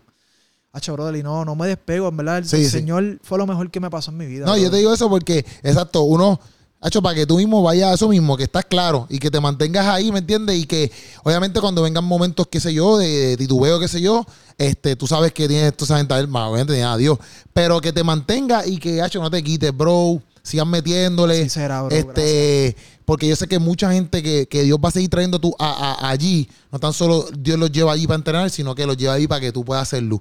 Y qué bueno, bro, que tuviste ese encuentro con Dios, de verdad, hablando claro. Tienes gente a tu alrededor, incluyéndome, ¿me entiendes? Aquí para Gracias. hablar lo que sea, o sea que tienes mi número, hablamos lo que sea ahí. Y, y gracias, de verdad. Gracias por lo que haces. No cierres tus puertas. De hecho, papi, tú abres esas puertas de ese, de ese gym. Obviamente tú la abres porque tú pero ábrelas para todo el mundo. Aunque, aunque a lo mejor es un tipo que a lo mejor te este tipo es que. Hacho, papi, tú, tú, tú vas a hacer luz ahí, ¿me entiendes? Tú vas a hacer luz ahí. Y, y no tú, sino Dios en ti, ¿me entiendes? Claro. Este, pero, este, gracias a toda esta por, por decirme que sí, bro. No, gracias a ti, es Este, un privilegio para mí estar aquí, de y- verdad.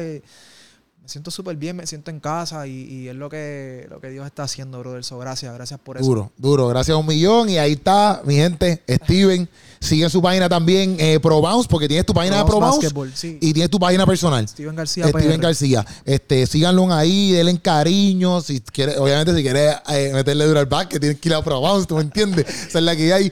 Este, pero pendiente a la página. Y ya ustedes vieron, Corillo, sigamos trabajando para Cristo, esa es la que hay. Y nada, Steven, en verdad. Gracias por estar gracias aquí. a ti, un privilegio. Gracias, gracias. Gracias. Estamos activos, Corillo. Este fue el podcastazo. Nos fuimos.